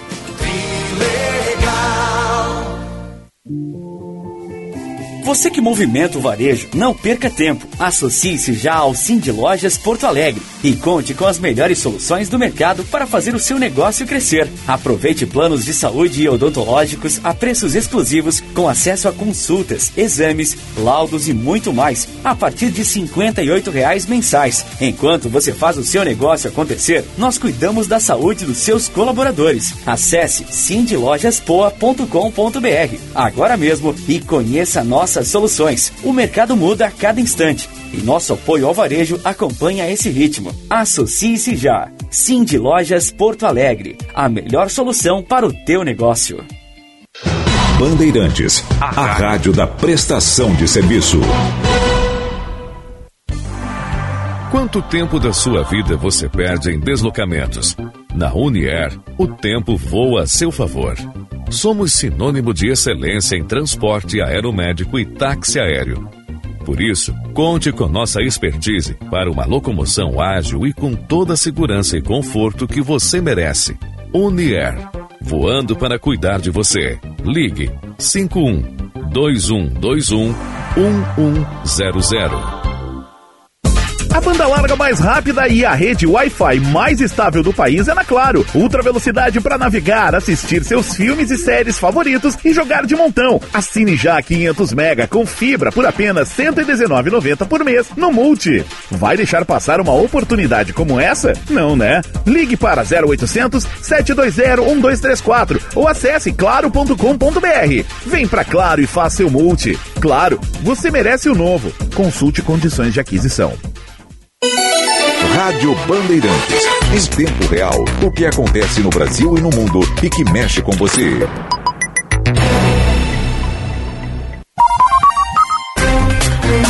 Você ouve na Rádio Bandeirantes. Bastidores do Poder.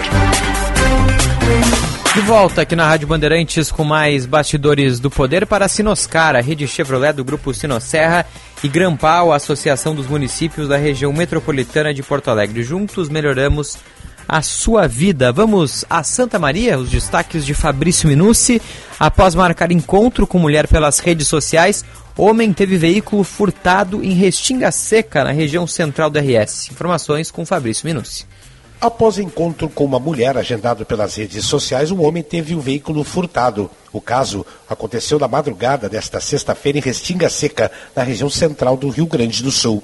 Conforme o registro da ocorrência, o encontro havia sido marcado em um estabelecimento comercial em São Miguel, localidade do interior do município. Lá, A mulher, natural de Viamão, chegou com uma criança e na companhia de mais três homens. Depois de beberem, a vítima entrou no carro com a mulher e a criança para deslocamento até a cidade, quando nesse instante ela perguntou se ele poderia dar carona para os amigos dela. Ele concordou. No trajeto, a vítima percebeu que os homens estavam armados. Foi quando ele decidiu parar o carro na comunidade de Lomba Alta, às margens da RS 149, com a desculpa de que precisaria urinar. Nesse instante, ele fugiu e o automóvel foi furtado. A Brigada Militar foi acionada. Buscas foram feitas, mas os suspeitos não foram localizados. A Polícia Civil investiga o caso. Da Rádio Imebui de Santa Maria, Fabrício Minucci. Fabrício Minucci, obrigado pelas informações direto de Santa Maria. Vamos trazer um destaque do Juan Romero também ainda no noticiário policial. Homem matou um vizinho em Ijuí, na região noroeste do estado. Juan Romero. O criminoso e a vítima dividem o pátio, mas moram em residências diferentes. O homem de 52 anos foi encontrado caído no sofá com um ferimento no peito. Vizinhos chegaram a chamar o SAMU, mas quando a equipe chegou no local, a vítima já estava sem vida. O assassino, um homem de 53 anos, foi encontrado dentro de casa. Quando questionado pela Brigada Militar, ele admitiu ter usado uma faca de 20 centímetros de lâmina e um facão de 50 centímetros para matar o vizinho. O homem tem antecedentes por ameaça, furto qualificado, roubo a estabelecimento comercial, furto a pedestre, além de atentado violento ao pudor e homicídio doloso. O caso está com a Polícia Civil da cidade, que investiga o caso. Obrigado, Juan Romero, pelas informações. Bastidores do Poder de hoje vai ficando por aqui. Um ótimo final de semana para você. A gente volta na segunda-feira com mais informações. Você fica agora com Atualidades Esportivas, segunda edição. Tchau, até segunda. Você ouviu na Rádio Bandeirantes Bastidores do Poder.